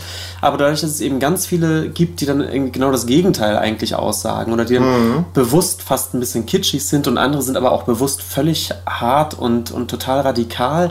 Diese Mischung macht das eben so indifferent, dass es, dass es eben eigentlich dann doch nie platt ist, finde ich. Wir können ja nochmal auf, äh, auf den Titel eingehen, Truisms. Was heißt das überhaupt? Also was, was, was soll uns das sagen? Ne? Also es ist ich ja habe das für mich immer übersetzt irgendwie mit Wahrheiten, aber das stimmt natürlich irgendwie gar nicht. Es ist ein Kunstwort. Ja, und es ist, ne? also es suggeriert ja eigentlich die Pluralität sozusagen der Wahrheiten. Mhm. Und da sind wir auch ganz schnell bei dem schlimmen Wort, was du nicht magst, Postmoderne. Dem mhm. zweiten Wort, was du nicht magst, dem mhm. Kitsch. Mhm. Ja, sie, sie dokumentiert halt einfach, dass es viele Wahrheiten gibt. Mhm. So, und nicht mehr die eine Wahrheit oder so. Und dieses Plakatieren ist natürlich interessant, weil, mhm. ähm, weil natürlich das Plakat, das hat ja schon was Agitatorisches. Ja? Man kennt mhm. Wahlplakate, man kennt mhm. Plakate mit Forderungen, gerade dieses Wildplakatieren kennt man ja schon noch aus so einem wirklich politischen oder sogar revolutionären Kontext oder sowas. Ja. Das ist schon interessant, dass sie dieses Plakat wählt, aber an der Stelle, wo man dann eben eine klare Aufforderung, ein klares Statement gegen oder für irgendwas erwartet. Macht sie halt eine Liste von verschiedenen Wahrheiten, wo man sich eine aussuchen kann. Genau, und die ist alphabetisch sortiert, ja. ja also das so ist so geil. Ja, aber das, das, das, ist schon interessant. Das ist schon geil. Ja, aber das ist genuin postmodern, Benjamin, wenn ich das mal wieder sagen darf. Ja, es stimmt. Ja. Es ist halt dieses, dieses Verhandeln der Wahrheit und dann zu dem Schluss kommt, jo, sucht euch eine aus. Genau, und das, das Ordnungsprinzip ist dann auch nicht mehr an Wahrheit orientiert, sondern alphabetisch. Mhm. Also letztlich beliebig. Mhm. Ja. Mhm. Ähm, ja, diese, diese Geschichte, ob sie eine, eine feministische Künstlerin ist, ähm, da müssen wir immer, finde ich, immer sofort auf eine Metaebene springen, denn die Truisms an sich, ich habe gesagt, es gibt mhm. viele, also es ist schon ein Schwerpunkt dieser Truisms, es ist eben, sind durchaus auch solche Geschlechterrollen oder Geschlechtverhältnisse und so weiter. Aber ich glaube, das macht es eigentlich nicht feministisch. Ich glaube, man muss sich immer noch klar machen, dass man das ist sofort, das ist, so, so, das ist sofort ein Fakt ist, über den man reden muss, wenn eben Mitte der 70er eine Künstlerin den Kunstmarkt betritt, sozusagen. Mhm. Ähm, das ist auf jeden Fall, dass sie auch, wenn sie selbst jetzt vielleicht gar nicht, angenommen, sie hat gar nicht so viel Bock darauf, dezidiert feministische Kunst zu machen, muss sie sich doch dazu verhalten, dass sie als möglicherweise feministische Künstlerin wahrgenommen äh, wird, weil sie als eine der wenigen Frauen äh, die, die Bildfläche betrifft, mhm. sozusagen. Und es, es gibt, äh, sie hat 1980 äh, ist sie ausgestellt worden in einer Ausstellung namens Issue Social Strategies by Women Artists mhm. im Institute for Contemporary Art in London. Die Ausstellung ist konzipiert worden von Lucy Lippard, mhm. die eine Kunstkritikerin ist eigentlich, aber auch eine Kunstautorin und mhm. Kuratorin. Äh, eine ziemlich bekannte Frau, die mhm. Äh, die, die Pop-Art so mitbegleitet hat in der mhm. Kunstkritik und die dann ähm, eine, eine der maßgeblichen Kunstkritikerin ist, die die Konzeptkunst äh, Anfang der 70er so ah, ja. mit, mit begleitet als, als Autorin sozusagen, als Kunsttheoretikerin. Mhm. Und die auch, glaube ich, dieses Thema, dass eben Künstlerinnen, also das ist eine spezifische ähm, also dass gerade die Konzeptkunst eine der Kunstrichtungen ist, in denen es ziemlich viele Künstlerinnen gibt Aha. und auch gute Künstlerinnen. Das ist so das eine Sache, klar, die, die ja. Lucy Lippert, glaube ich, mit, äh, mit anstupst und ja. sagt, es, es gibt so eine Art äh, Künstlerinnen-Szene in der mhm. Konzeptkunst. Mhm. Oder die mhm. Konzeptkunst an sich ist anscheinend äh, eine, die, in der auffällig viele äh, Frauen agieren. Ja. Und deswegen auch 1980 diese Ausstellung Social Strategies by Women Artists, wo natürlich Jenny Holzer perfekt reinpasst. Mhm. Und mhm. ähm, in dem Kontext wird sie dann eben auch verhandelt sozusagen. Das ist natürlich etwas, was man genauso auch kritisch beleuchten soll. Warum, warum muss es eine Ausstellung geben unter dem Titel irgendwie, ja, wir, wir stellen jetzt mal Künstlerinnen aus. Aber das ist 1980 erwähnenswert, dass es eben eine Frau, eine Ausstellung mit nur weiblichen Künstlern ist. Ja, aber es dient ja auch der Sichtbarkeitsmachung. Genau. Ja.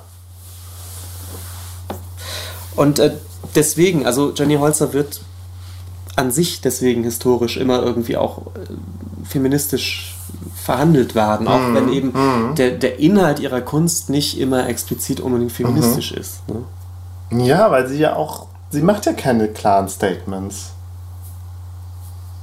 Richtig, ja. Und man hat noch nicht mal das Gefühl, dass sie jetzt mh, so Anti-Statements macht, indem sie einfach Truisms aufschreibt, die, mit denen sie überhaupt nicht einverstanden ist. Mhm.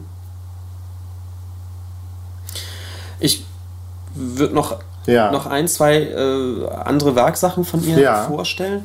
Äh, ab 1979 entstehen äh, sogenannte Inflammatory Essays, also auch eine Werkgruppe, die jetzt im Gegensatz zu Entzündete diesen, Essays, ja. Im Gegensatz zu diesen One-Linern sozusagen, die ja die Truisms sind, sind das ähm, auch Plakate, aber pro Plakat ist jetzt wirklich ein zusammenhängender Text zu lesen. Mhm.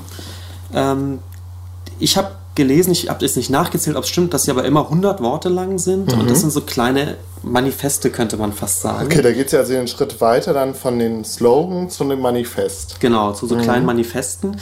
Die Plakate sind knallbunt, die gibt es in verschiedenen Farben, also die sehen dann auch ganz schön aus, mhm. das sind so, so poppige Farben und da drauf stehen diese Essays, ähm, die im Prinzip anonym sind, also man weiß nicht, ob sie die irgendwo genau her hat wahrscheinlicher ist, dass sie die formuliert, mhm. aber dass sie da auch eher in so eine Rolle schlüpft und die formuliert aus der Haltung raus von bestimmten politischen Reden, die dann mhm. eben von Mao Zedong sein könnten oder von Lenin oder so, mhm. also die auch jetzt mhm. nicht ihre persönliche Stimme sind, sondern eher sie F da auch oder sie, wie soll, soll man sagen, sie ja, weiß nicht. Sie faked vielleicht, ja. sie, man müsste sagen, sie, sie faked halt eine bestimmte politisch-agitorische äh, Und das, die Texte ergeben auch Sinn, ja? Genau, ich habe mal einen mitgebracht, den ich vorlesen würde, so lange sind die ja okay. nicht.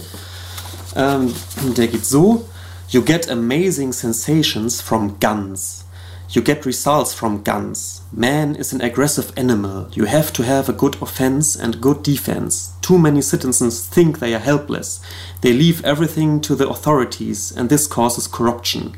Responsibility should go back where it belongs. It is your life to take control and feel vital.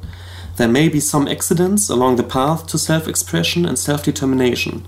Some harmless people will be hurt. However, gun, also G U N, spells pride to the strong, safety to the weak, and hope to the hopeless. Guns make wrong right fast. also, es könnte von einem. Äh sehr rechtsstehenden äh, republikanischen Präsidentschaftskandidaten kommen. Ja, das ist so diese, es gibt ja diese Waffenlobby in ja, den USA, genau. so weißt du, dieses äh, ja, ist die, eine, National Rifle Association. Genau, so, meine ja. Waffe gibt, gibt mir das, mein Recht in mhm. meiner Hand sozusagen. Mhm. Und man merkt sofort, das, das ist nicht ihre Meinung. Mhm. Sie schlüpft da in die Rolle von so jemandem und formuliert dann eben so eine Art, wie, wie könnte so ein Manifest von so jemandem ja. aussehen. Und äh, auch die plakatiert sie dann genauso wie die Truisms und die funktionieren eigentlich letztendlich genauso. Ne? Ja, stimmt, tatsächlich, ja. Sie zeigt auch mal wieder die ganze Bandbreite von politischen äh, Positionen, ja. Genau. Ähm, in einer weiteren Serie, die, die heißt Living, ist so ab 1981, da geht es in einen etwas neuen Weg. Also da, das sind auch eher so Sinnsprüche, die aber ein bisschen länger sind, die also eher so mhm. zwei, drei Sätze beinhalten können. Was ich eher interessant daran fand, ist eben, dass sie jetzt auch von diesen Plakaten wegkommt und plötzlich auf, ähm, auf Alu- oder Bronzeschilder äh, ihre Sätze bringt, also mhm. richtig, richtig äh, ätzen lässt oder wie man das auch herstellt, oder Emailleschilder, mhm. Die im Stil sind eigentlich von so an, an so Gedenkplaketten oder sowas oder an, ja. an offiziellen Bankgebäuden, wenn, wenn dieser Name ja. der Bank halt in so richtig in so Bronze gegossen ja, an der, an der Firma, also so Firmenschilder oder so richtig edel. Und in dieser Aufmachung dann aber eben so Truism-ähnliche äh, Sätze. Mhm. Und das Ganze entwickelt sie weiter. Ab 1986 arbeitet sie dann auch in Stein, also in, in Marmor richtig. Ja, also wie so, wie so Gedenktafeln Hat die nicht auch diese oder so. kleinen Tischchen gemacht? Genau, das sind so Marmor, Marmorbänke. Marmorbänke, ja. genau. Und die werden dann richtig, äh, da ist sie inzwischen in den 80ern, ist mhm. sie ja eine anerkannte Künstler schon, Künstlerin schon, die werden auch wirklich dann von öffentlicher Seite als Kunst im öffentlichen Raum angekauft. Also so, so Bänke, die dann. Kann man auch drauf sitzen, ja? Das weiß ich nicht, ob, man, ob die zum Sitzen geplant sind oder nur zum Angucken. Jedenfalls sind das dann so Marmorbänke mhm. mit diesen Sinnsprüchen drauf und. Ähm, auch lustig eigentlich die Idee, das auf so Bänke zu machen. Mhm. Ja. Also äh, Schilder sind ja irgendwie, das ist ja irgendwie einleuchtend, ja. Genau.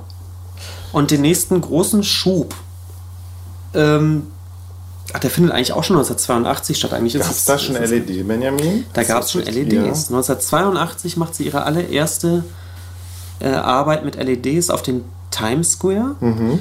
Das heißt, es ist so ein LED-Laufband. Ähm, Ach so, diese Laufbänder, ja. Genau, LEDs ja. in, in dem Fall, das waren ja noch diese, diese kleinen Leuchtdioden. Leuchtdioden, diese Pumpen, ja. Die du programmieren konntest mit eben Schrift oder, oder, oder Farben oder, oder Grafiken, die dann so diese roten Laufbänder, die man halt auch von Bahnanzeigen oder Bussen oder so kennt. Genau.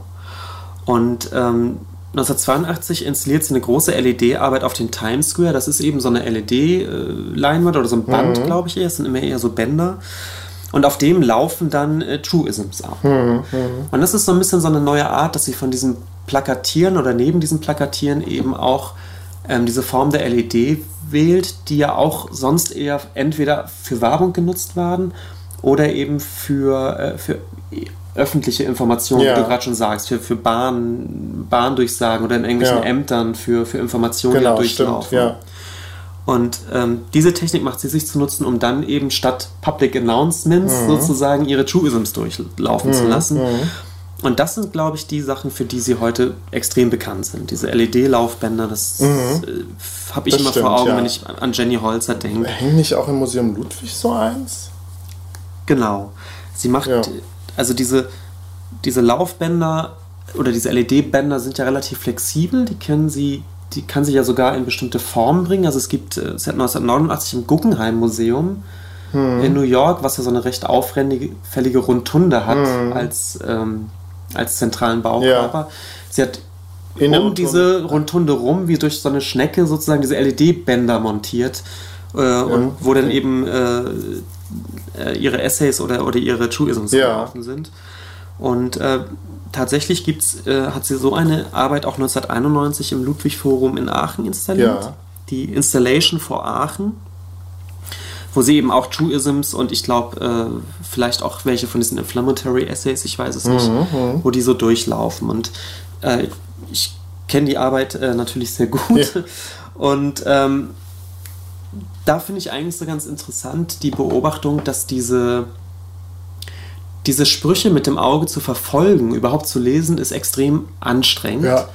Weil dieses LED so programmiert ist, dass es relativ schnell ist. Ja. Dass es oft auch Hintergrund- und Vordergrundfarbe wechselt oder dass die Schrift mm, einfach okay. blinkt.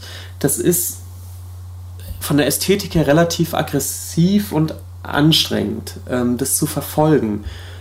Und ich habe mich immer gefragt, warum eigentlich? Warum ist es nicht so programmiert, dass man in aller Ruhe diese, diese Sätze lesen ja, kann? Ja. Und ich hatte, ich, das wäre jetzt so ein bisschen meine These, dass sie ja, als sie wild plakatiert hat, hatte sie ja als Kontext immer sozusagen diesen völlig belebten Stadtraum und hat ja auch darauf gehofft, dass diese ja. Plakate so eine Art Interaktion mit dem, mit dem Betrachter eingehen, ja. dass also Leute jetzt was dazuschreiben oder sowas. Das heißt, der Platz für diese relativ einfachen grafischen Plakate war die Straße mhm. sozusagen. Mhm. In dem Moment, wo sie aber den, den Kontext im Muse ins Museum wechselt, habe ich so ein bisschen das Gefühl, sie überlegt sich, wie kann sie diesen Straßenkontext, dieses Belebte ins Museum holen.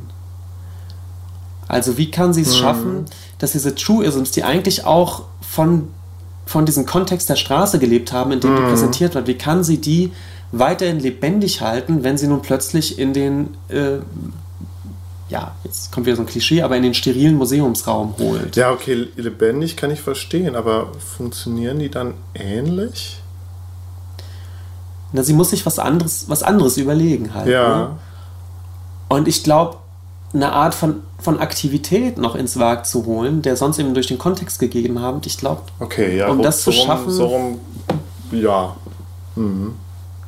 Und ich glaube, es ist auch so ein bisschen ich so. Ich dachte halt nur gerade, die Leute, die vor den Plakaten stehen, gucken sich das in Ruhe an, während diese Laufbänder ja dann doch eher hibbelig machen, wenn du die nicht richtig Klar. lesen kannst. Ja. Und vielleicht ist es aber auch eine Reminiszenz an die Art und Weise, wie sie an diese Truisms gekommen ist. Ja, sie stellen mir so ein bisschen vor, dass sie sich die ja sozusagen aufgeschrieben oder gemerkt ja. hat in Gesprächen oder eben in der U-Bahn und auch Mühe hatte, die teilweise zu mhm. verstehen und dann mitzuschreiben und äh, dann später ihre Notizen auszupacken und so. Vielleicht ist es auch dieses dieses Abhören, dieses Prozesshafte, also dieses Deutlichmachen, mm.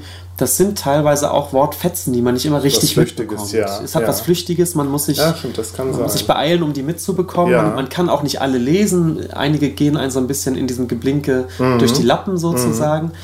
Und es äh, ist auch so von ihr intendiert, mh, also das Museum selbst besitzt eine komplette Liste aller Sätze, die auf diesen äh, LEDs auftauchen. Ach so, ja, das sozusagen. Sind, wie viele sind das denn? Fürs Archiv, das weiß ich nicht. Aber, aber sind, viele. Das sind viele.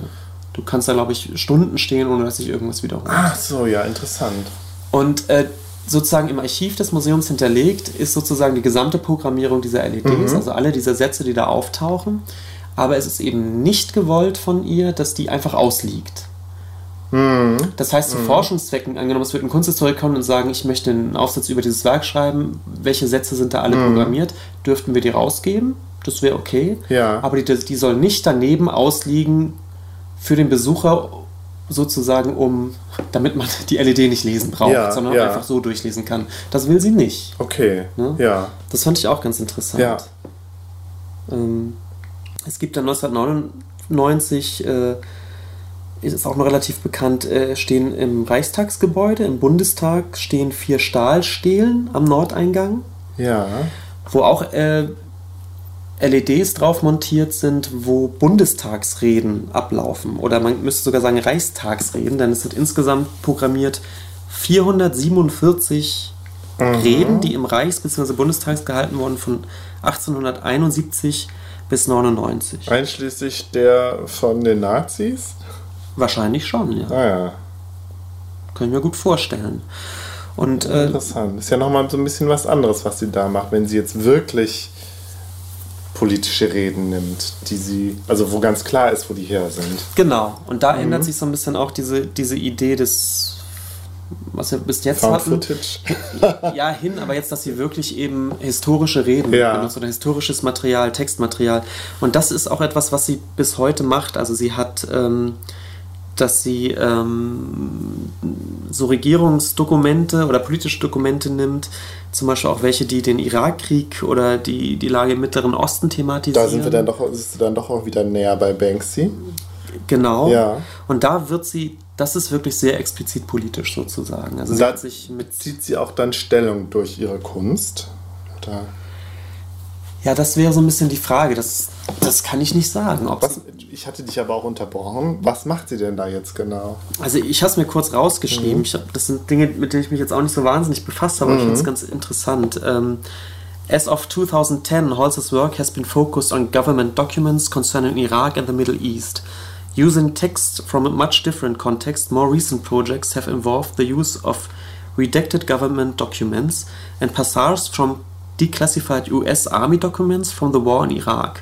For example, a large LED work presents excerpts from the minutes of interrogations of American soldiers accused of committing human rights viola violations and war crimes in Abu Ghraib prison, making what was once secret public. Mhm. Also sie nimmt anscheinend Interviewpassagen, wo, wo US-Soldaten mehr oder weniger zugeben oder zumindest damit konfrontiert werden, ob dann in Guantanamo irgendwie Folterung ja, stattgefunden ja. hatte. Und genau diese Interviewpassagen nimmt sie nun und lässt sie eben, macht, benutzt sie für ihre LED-Installationen. Okay, das ist natürlich dann tatsächlich eindeutiger, ja. Mhm. Und diese Art von LED-Sachen, das muss man auch sagen, sind, finde ich auch, die haben eine, sind auch sehr ästhetisch. Also das sind natürlich Lichtinstallationen, das heißt, wenn die in dunklen Räumen gezeigt werden, hat das eine, eine, eine krasse optische Wirkung einfach. Und da frage ich mich immer so ein bisschen, ob das nicht dann auch in eine Richtung kippt, dass man diese Werke teilweise auch einfach nur noch ästhetisch liest. Ich finde, das ist eine Sache, die man. Auch bei den heutigen Sachen. Echt, das hätte ich jetzt nicht gedacht. Gerade weil Weil man sie ja tatsächlich liest. Du liest ja, was da steht. Also. Du betrachtest sie ja nicht, sondern liest sie ja zwangsläufig. Das wäre die Frage, ne? Also mir kommen zwei Installationen in den Sinn, mhm. die ich auch live gesehen habe. Das eine war 2001 in der Nationalgalerie in Berlin. Mhm. Das ist ja dieser, dieser große, flache ja, Glaskubusbau von, von Mies van der Rohe. Ja. Und wenn du da reingekommen bist und an die Decke geschaut hast, hat sie eben insgesamt 13 LED-Bänder ja. über die gesamte Decke laufen lassen, wo in so einem ganz warmen Orange-Gelbton ja. eben diese Truisms und Inflammatory Essays und sonst was gelaufen ist. Achso, sie, sie recycelt sozusagen auch ihre älteren Arbeiten dann in dieser Form? Ja. Ah ja. Immer. Ah, okay. Also die memeisten LED-Arbeiten, also älteren zumindest, zeigen fast immer die Truisms oder Ach, die Ja, das finde ich auch Essays. interessant, ja. Und ja. Äh, sie einfach, hat sie einfach ein neues Medium dann nur genommen. Genau. Ja. Und in der Nationalgalerie war es so, gerade nachts, wenn es dunkel war, es ist eben so ein mhm. Glasbau, hast du eben da drin diese, diese Laufbänder gehabt, die ich ehrlich gesagt, das sah wunderschön aus, die mhm. ich aber immer eher als Lichtinstallation wahrgenommen habe ja. und weniger als Textarbeit. Aber es kann auch mein Problem sein, aber ich glaube, die Art der Inszenierung ähm, befördert schon sehr, dass man eben doch auch oft, glaube ich, sehr ästhetisch drauf blickt. Ich weiß nicht, ob ihr ja. das klar ist oder ob das intendiert ist, aber ich glaube, das, das ist so. Hm. Zumindest ist es, glaube ich, eine Gefahr, der sie sich mit dieser Art der Präsentation irgendwie, in die sie sich begibt, ja, interessant, weil meine Gedanken in Bezug auf Jenny Holzer jetzt vor allen Dingen am, von dem, was du am Anfang gesagt hast, zu den Truisms, war ja eher, warum, also mal ganz, ganz simpel gefragt, warum ist das, was sie macht, noch bildende Kunst und keine Schriftstellerei? Warum ist sie keine Dichterin? Ja, eben Wo verlaufen die Grenzen da? Bei ihr ganz klar durch die Art der Präsentation. Sie hat ja, aber ja, aber man kann ja auch, das gibt es ja auch heutzutage, dass, äh, weiß ich nicht, Poetries, also Gedichte irgendwie wild angebracht werden oder so, plakatiert werden oder so. Wo ist da die Grenze? Was, was, natürlich ist sie ausgebildete äh, bildende Künstlerin, aber also sind die Grenzen da fließend oder gibt es da doch klare Grenzen, die ich jetzt nur nicht sehe? ich finde die Grenzen gar nicht, gar nicht fließend, ehrlich gesagt, weil ja. für mich war von Anfang an klar, dass sie ja als bildende Künstlerin gesagt hat, ich möchte künstlerisch, also bildend künstlerisch mit Sprache arbeiten. Bei ihr stand nicht im Vordergrund, wie kriege ja, ich meine Truisms irgendwie an die Leute, sondern es war immer die Idee, wie schaffe ich nee, grafische Kunstwerke. Ja, aber was macht denn ein Dichter? Ja, Graf, okay, aber hä, Moment, jetzt bist du aber durcheinander gekommen. Du hast gesagt, sie arbeitet mit Sprache und sie arbeitet grafisch. Also für sie war ja der Anfang zu sagen, Malerin kann ich irgendwie nicht. Ja. Ich habe versucht, abstrakt zu malen, funktioniert nicht. Ich würde aber gerne etwas Grafisches, was Bildnerisches tun, was aber Sprache verhandelt. Sie hat nicht gesagt, dann werde ich halt Dichterin. Aber wo so ist denn nicht. das Bildnerisch, Bildlerische,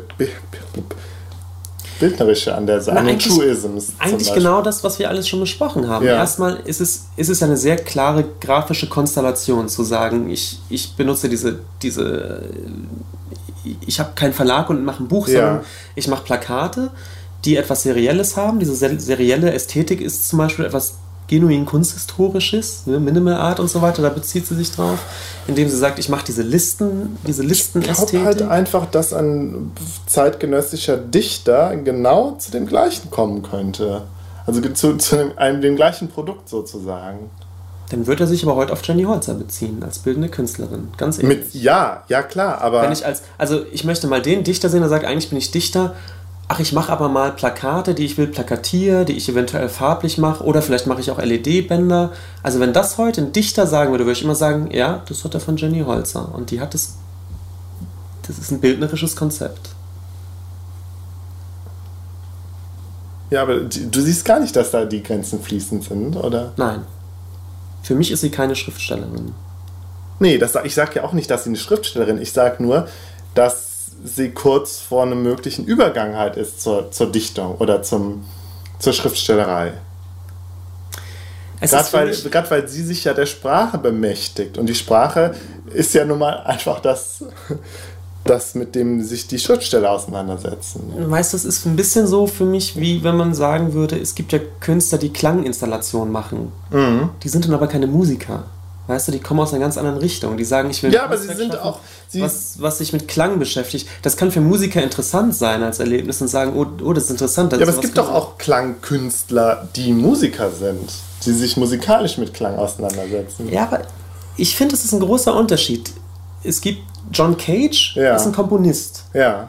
der ganz oft klangkünstlerisch gearbeitet hat, indem er mhm. Geräusche mit einfließen lassen hat in seine Komposition und so weiter. Aber seine Darstellung, seine, seine Inszenierung war letztendlich immer das Orchester auf der Bühne. Mhm. Und du gehst in ein Konzert und guckst dir eine Komposition von John Cage an. Mhm. Also in den meisten Fällen. Es gibt da tatsächlich auch Dinge, die mhm. ein bisschen anders funktionieren bei ihm. Aber es ist ein Komponist, der eben der immer die, die Elemente der, der, der von, von Geräuschen und so mit einfließen lässt. Aber es ist immer noch für mich ein Komponist. Im Gegensatz zu Künstlern, für die von Anfang an klar ist, ich, ich möchte versuchen, Klanginstallationen ins Museum zu bringen und einen Raum zu schaffen, wo, wo Klang gemacht wird, die nicht, die nicht komponieren in dem Sinne die, den Raum erschaffen, die eher von ja, Installation aber, aber das ist herkommen. doch das, ja, aber das also das ist für mich klar, also eindeutiger irgendwie ja Installation, es kommt auf den Raum an, es kommt eben nicht nur auf das Gehörte an, sondern auf den Raum. Nur bei Jenny Holzer habe ich das Gefühl, da kommt es halt auch auf viel mehr auf den Inhalt an, auf das, was sie schreibt. Sie schreibt ja keine Nonsenssätze und es kommt einfach darauf an, dass die wo die, wo die plakatiert sind und wie die aussehen sondern es kommt ja eben halt vor allen Dingen auch auf den Inhalt an. Und ich finde, da ist sie dann doch irgendwie nah an der Schriftstellerei. Hm. Ja, hm. nee, also würde ich, würd ich nicht so sehen. Finde ich nicht. Hm. Also für mich ist sie wirklich, also, aber da kann man anderer Meinung sein. Sie ist für mich ja auch keine Schriftstellerin, sie ist für mich ja auch eine bildende Künstlerin. Aber also für, für mich ist es so, so, so wie andere Leute, wie ja. Warhol eben mit, mit so ein bisschen Found-Footage-artig ja. arbeitet oder wie äh, Roy Lichtenstein mit Comics arbeitet, so, so benutzt sie Sätze und Sprache. Ja, aber das ist doch was, was Dichter machen. Aber nicht auf so einer optischen Ebene. ja, aber das Optische, finde ich, ist bei ihr ja gar nicht. Also da, es gibt doch, weiß ich nicht, wie heißen die? Die ähm, konkrete Janne Poesie und, und so, ja, das ist doch noch viel optischer als bei Jenny Holzer. Gut, also bei konkreter Poesie, gut, die habe ich jetzt auswendig, das ja. stimmt. Da, da bist du genau bei dem Punkt, dass das grafisch mit Sprache das kurz erklären. Wird. Ja, also bei, bei konkreter Poesie geht es halt darum, dass Sprache eben auch, also das Schriftbild, die, die, die, wie, wie die Schrift gesetzt ist, halt auch noch einen optischen Aspekt hat. Also Bilder ergibt zum Beispiel oder irgendwie. Mhm. Das halt auch eine Rolle spielt, ja. Mhm. Genau. Also jetzt ein ganz einfaches Beispiel, ich mhm. weiß gar nicht, ob es das gibt, aber es so, wird so funktionieren. Man schreibt das Wort Schlange mhm. zehnmal hintereinander und dann hat man eine Schlange. Genau, weil es so schlangenlinienförmig äh, genau. geschrieben ist. Und ja. da ist es tatsächlich so, dass eben mit Wörtern dann zum Teil gezeichnet wird. Oder ja, genau, das, das stimmt. Mit Wörtern und mit Dinge. Buchstaben wird gezeichnet. Und, ähm, ja.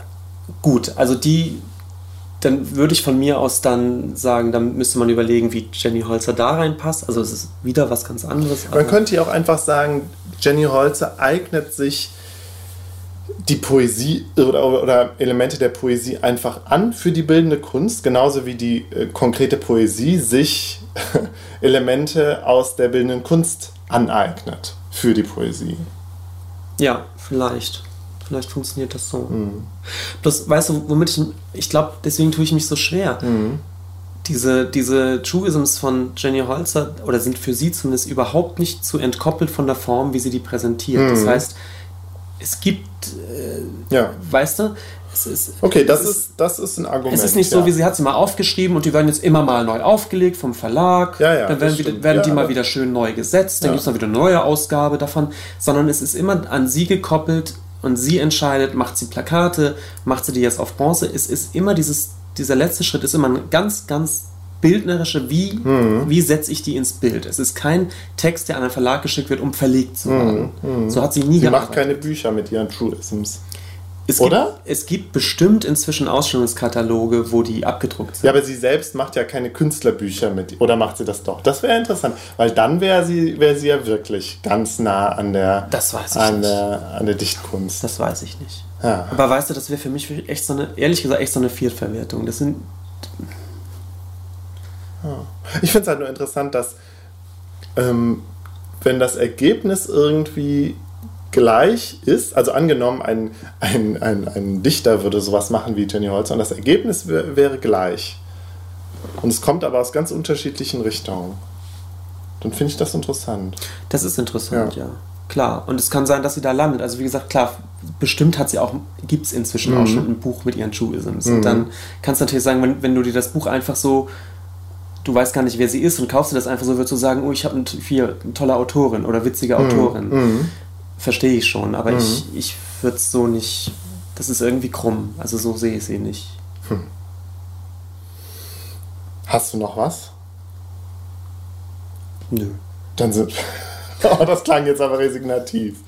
Nee, also ich glaube, die Bandbreite ja. von den Dingen, die sie macht, ist noch größer, als das ja. sie rausgefischt hat. Also ich weiß, dass, dass sie ihre Sprüche tatsächlich auch inzwischen freigegeben hat für T-Shirts mhm. und so weiter. Es gibt viel Merchandising ah, ja. mit, mit einzelnen Truisms und so. Ja.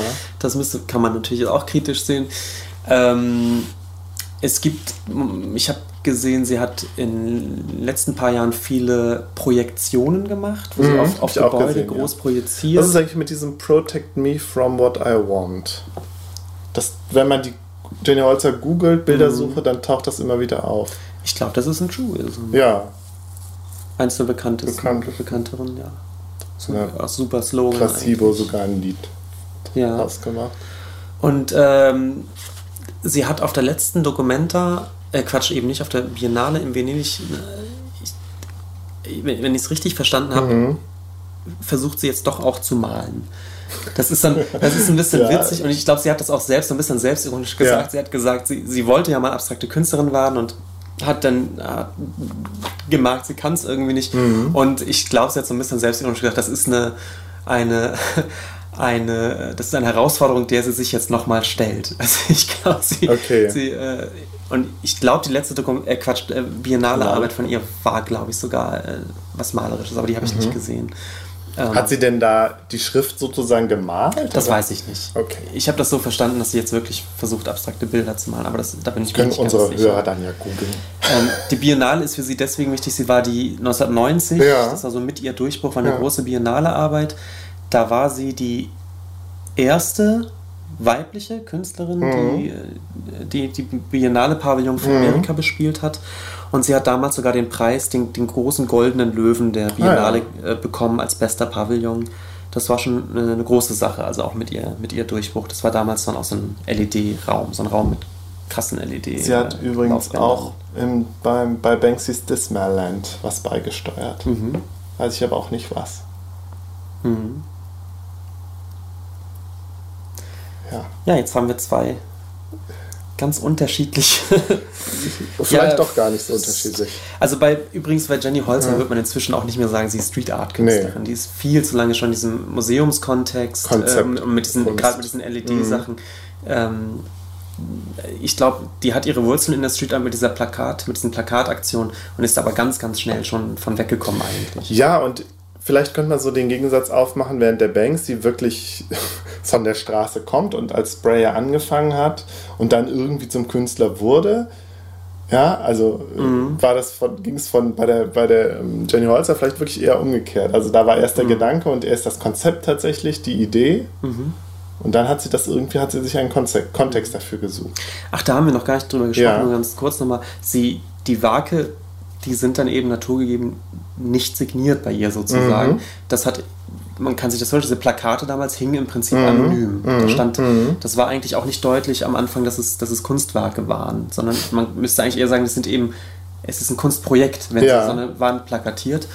Und deswegen auch nochmal ganz zum Abschluss die Diskussion, mit der du angefangen hast, ja. ob ich einen Jenny Holzer zu Hause habe. Es ist nämlich so, dass ich äh, dass ich mal für ein Museum gearbeitet hat, äh, die eine Arbeit von Johnny Holzer präsentiert hat. Und ja. diese Arbeit bestand daraus, dass man angefragt hat, ob man diese Truism-Plakate, mhm. ob man die plakatieren dürfte in die Innenstadt. Mhm. Und es läuft dann so, dass wirklich ihr Studio autorisiert dann irgendwie diese Plakate mhm. einschickt und man kann die dann plakatieren. Also mhm. da kommt sie dann nicht selbst für vorbei. Ähm, sondern man kriegt diese Plakate einfach und darf die dann für einen bestimmten Zeitraum an einem ja. bestimmten Ort, den sie vorher sehen will. Man muss ja. Fotos schicken, an welche Wand man die plakatieren will und dann sagt sie, ob das okay ist. Und dann plakatiert man diese Plakate.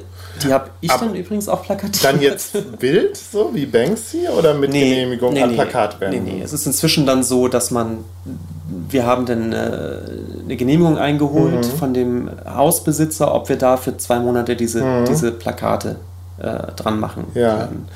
Und dann haben wir diese Plakate äh, plakatiert und das Studio schickt einem aber immer viel mehr Plakate, als man braucht, weil sie sagt ja immer, sie möchte gerne, oder das nimmt sie also das ist ja Teil mhm. des Konzepts, dass sie auch bemackelt werden und durchgestrichen und so weiter, aber sie hat gesagt, wenn sich ein komplettes Plakat mal löst oder komplett abgerissen wird, mhm. dann soll das schon erneuert werden, dass die halt ja. schon einigermaßen Plaka die Plakate da komplett irgendwie hängen. Und deswegen gab es halt überschüssige Plakate, die uns zur Verfügung gestellt wurden. Und äh, einige von denen, die übrig geblieben äh, sind, habe ich dann mit nach Hause genommen. Mhm. Und äh, ich würde sagen, natürlich habe ich jetzt keine echten Jenny Holzes mhm. zu Hause, weil so funktioniert diese Kunst einfach nicht. Mhm. Also Jenny, der echte Jenny Holzer ist dieses Projekt der Plakatierung, dieser Plakatwand, die in der Innenstadt zu sehen war. Für zwei mhm. Monate war da ein Jenny Holzer. Macht jetzt aber auch nochmal wieder ein Fach auf, Fass auf. Ja, aber, ja. Ich, aber so, so ist das. Ja. Weißt du, wenn ich eine Video- oder eine Soundinstallation zeige und ich, ich nehme die mit einem Kassettenrekorder ja, ja, auf, habe ich zu Hause ja auch nicht die Soundinstallation. weißt stimmt. du, so ein Quatsch. Und so ähnlich ist es da auch. dass das einzelne Plakat, was ich mir da jetzt mit nach Hause genommen habe, ist, ist keine Arbeit, sondern irgendwie irgendwas ganz anderes. Und ich bin es ist kein Kunstwerk. Es ist, ist irgendwie kein Kunstwerk, so, so kann man es nicht sehen. Es ist ja eben auch nicht signiert, ne? es ist vom Studio so zur Verfügung gestellt. Und die eigentliche Arbeit ist eben die Gesamtinstallation über zwei Monate in der Innenstadt von Düsseldorf mhm. gewesen. Und das Einzelplakat, was ich da zu Hause habe, ist, ist wie eine Schraube mhm. vom Installationskünstler, weißt du? Ja. Ja. Gut, mein Nachbar wir haben, einen, rum. wir haben einen Nachklapp. Ja, wir haben einen Nachklapp. Soll ich das Nachklappgeräusch machen nochmal? Mach doch bitte das Nachklappgeräusch. Ja. So. Also, wir haben einen neuen Kommentar bekommen von Zara. Sie lobt äh, unsere Rumo-Rezension und sagt, das wäre eine der besten, die sie kennen würde. Ja, sie schreibt sogar die beste Rumo-Rezension, die sie je gehört hätte. Cool. Ja, gut, das gut. mag es vielleicht ein bisschen relativieren, weil wie viele Rumo-Rezensionen kann man denn überhaupt hören? Aber ich habe es auf jeden Fall als Kompliment verstanden. Ja, ich fand das auch schön. Vielen und Dank. Dann, ja. Ähm, und dann kam äh, von völlig unerwarteter Seite ein Verweis auf unseren Podcast, eine Empfehlung, nämlich vom Glück auf Pilz Podcast. Das ist ein Podcast ähm, für, also von, von und für Fans von Schalke, vom Fußballverein. Und da hat äh, in der letzten Folge Thorsten uns empfohlen und hat gesagt, dass er uns gerne hört. Das fand ich total cool. Das war, glaube ich, das erste Mal, dass uns jemand im Podcast erwäh tatsächlich erwähnt hat. Ich, abgesehen von Mumpitz und Glitzer, aber mit denen sind wir ja eh befreundet. Ich glaube, ja, im Podcast, ja, weiß ich nicht. Könnte ich jetzt auch nicht sagen. Ein bisschen überraschend, dass es von so einem Fußball-Podcast Ja, habe ich auch. Und nicht aus, von so einem anderen Kultur-Podcast. Ja, so. aber vielleicht sprechen da auch wieder nur unsere Klischees aus uns. ähm, ja, und ich habe nochmal beim Mumpitz und Glitzer Podcast mitgewirkt und ähm, da wird bestimmt demnächst was erscheinen etwas Längliches. Oh, wie, ja, so Längliches. spannend. Ja, ich, das hat mir sehr viel Spaß gemacht und wir haben auch gute Themen besprochen. Okay, ja. der Markus geht ja ab und zu mal podcastmäßig fremd. Ich genau. finde das ja sehr gut, dass ja. du da so umtriebig bist. Ja, finde ich auch. Okay, gut. Dann bis zum nächsten Mal. Genau. Tschüss.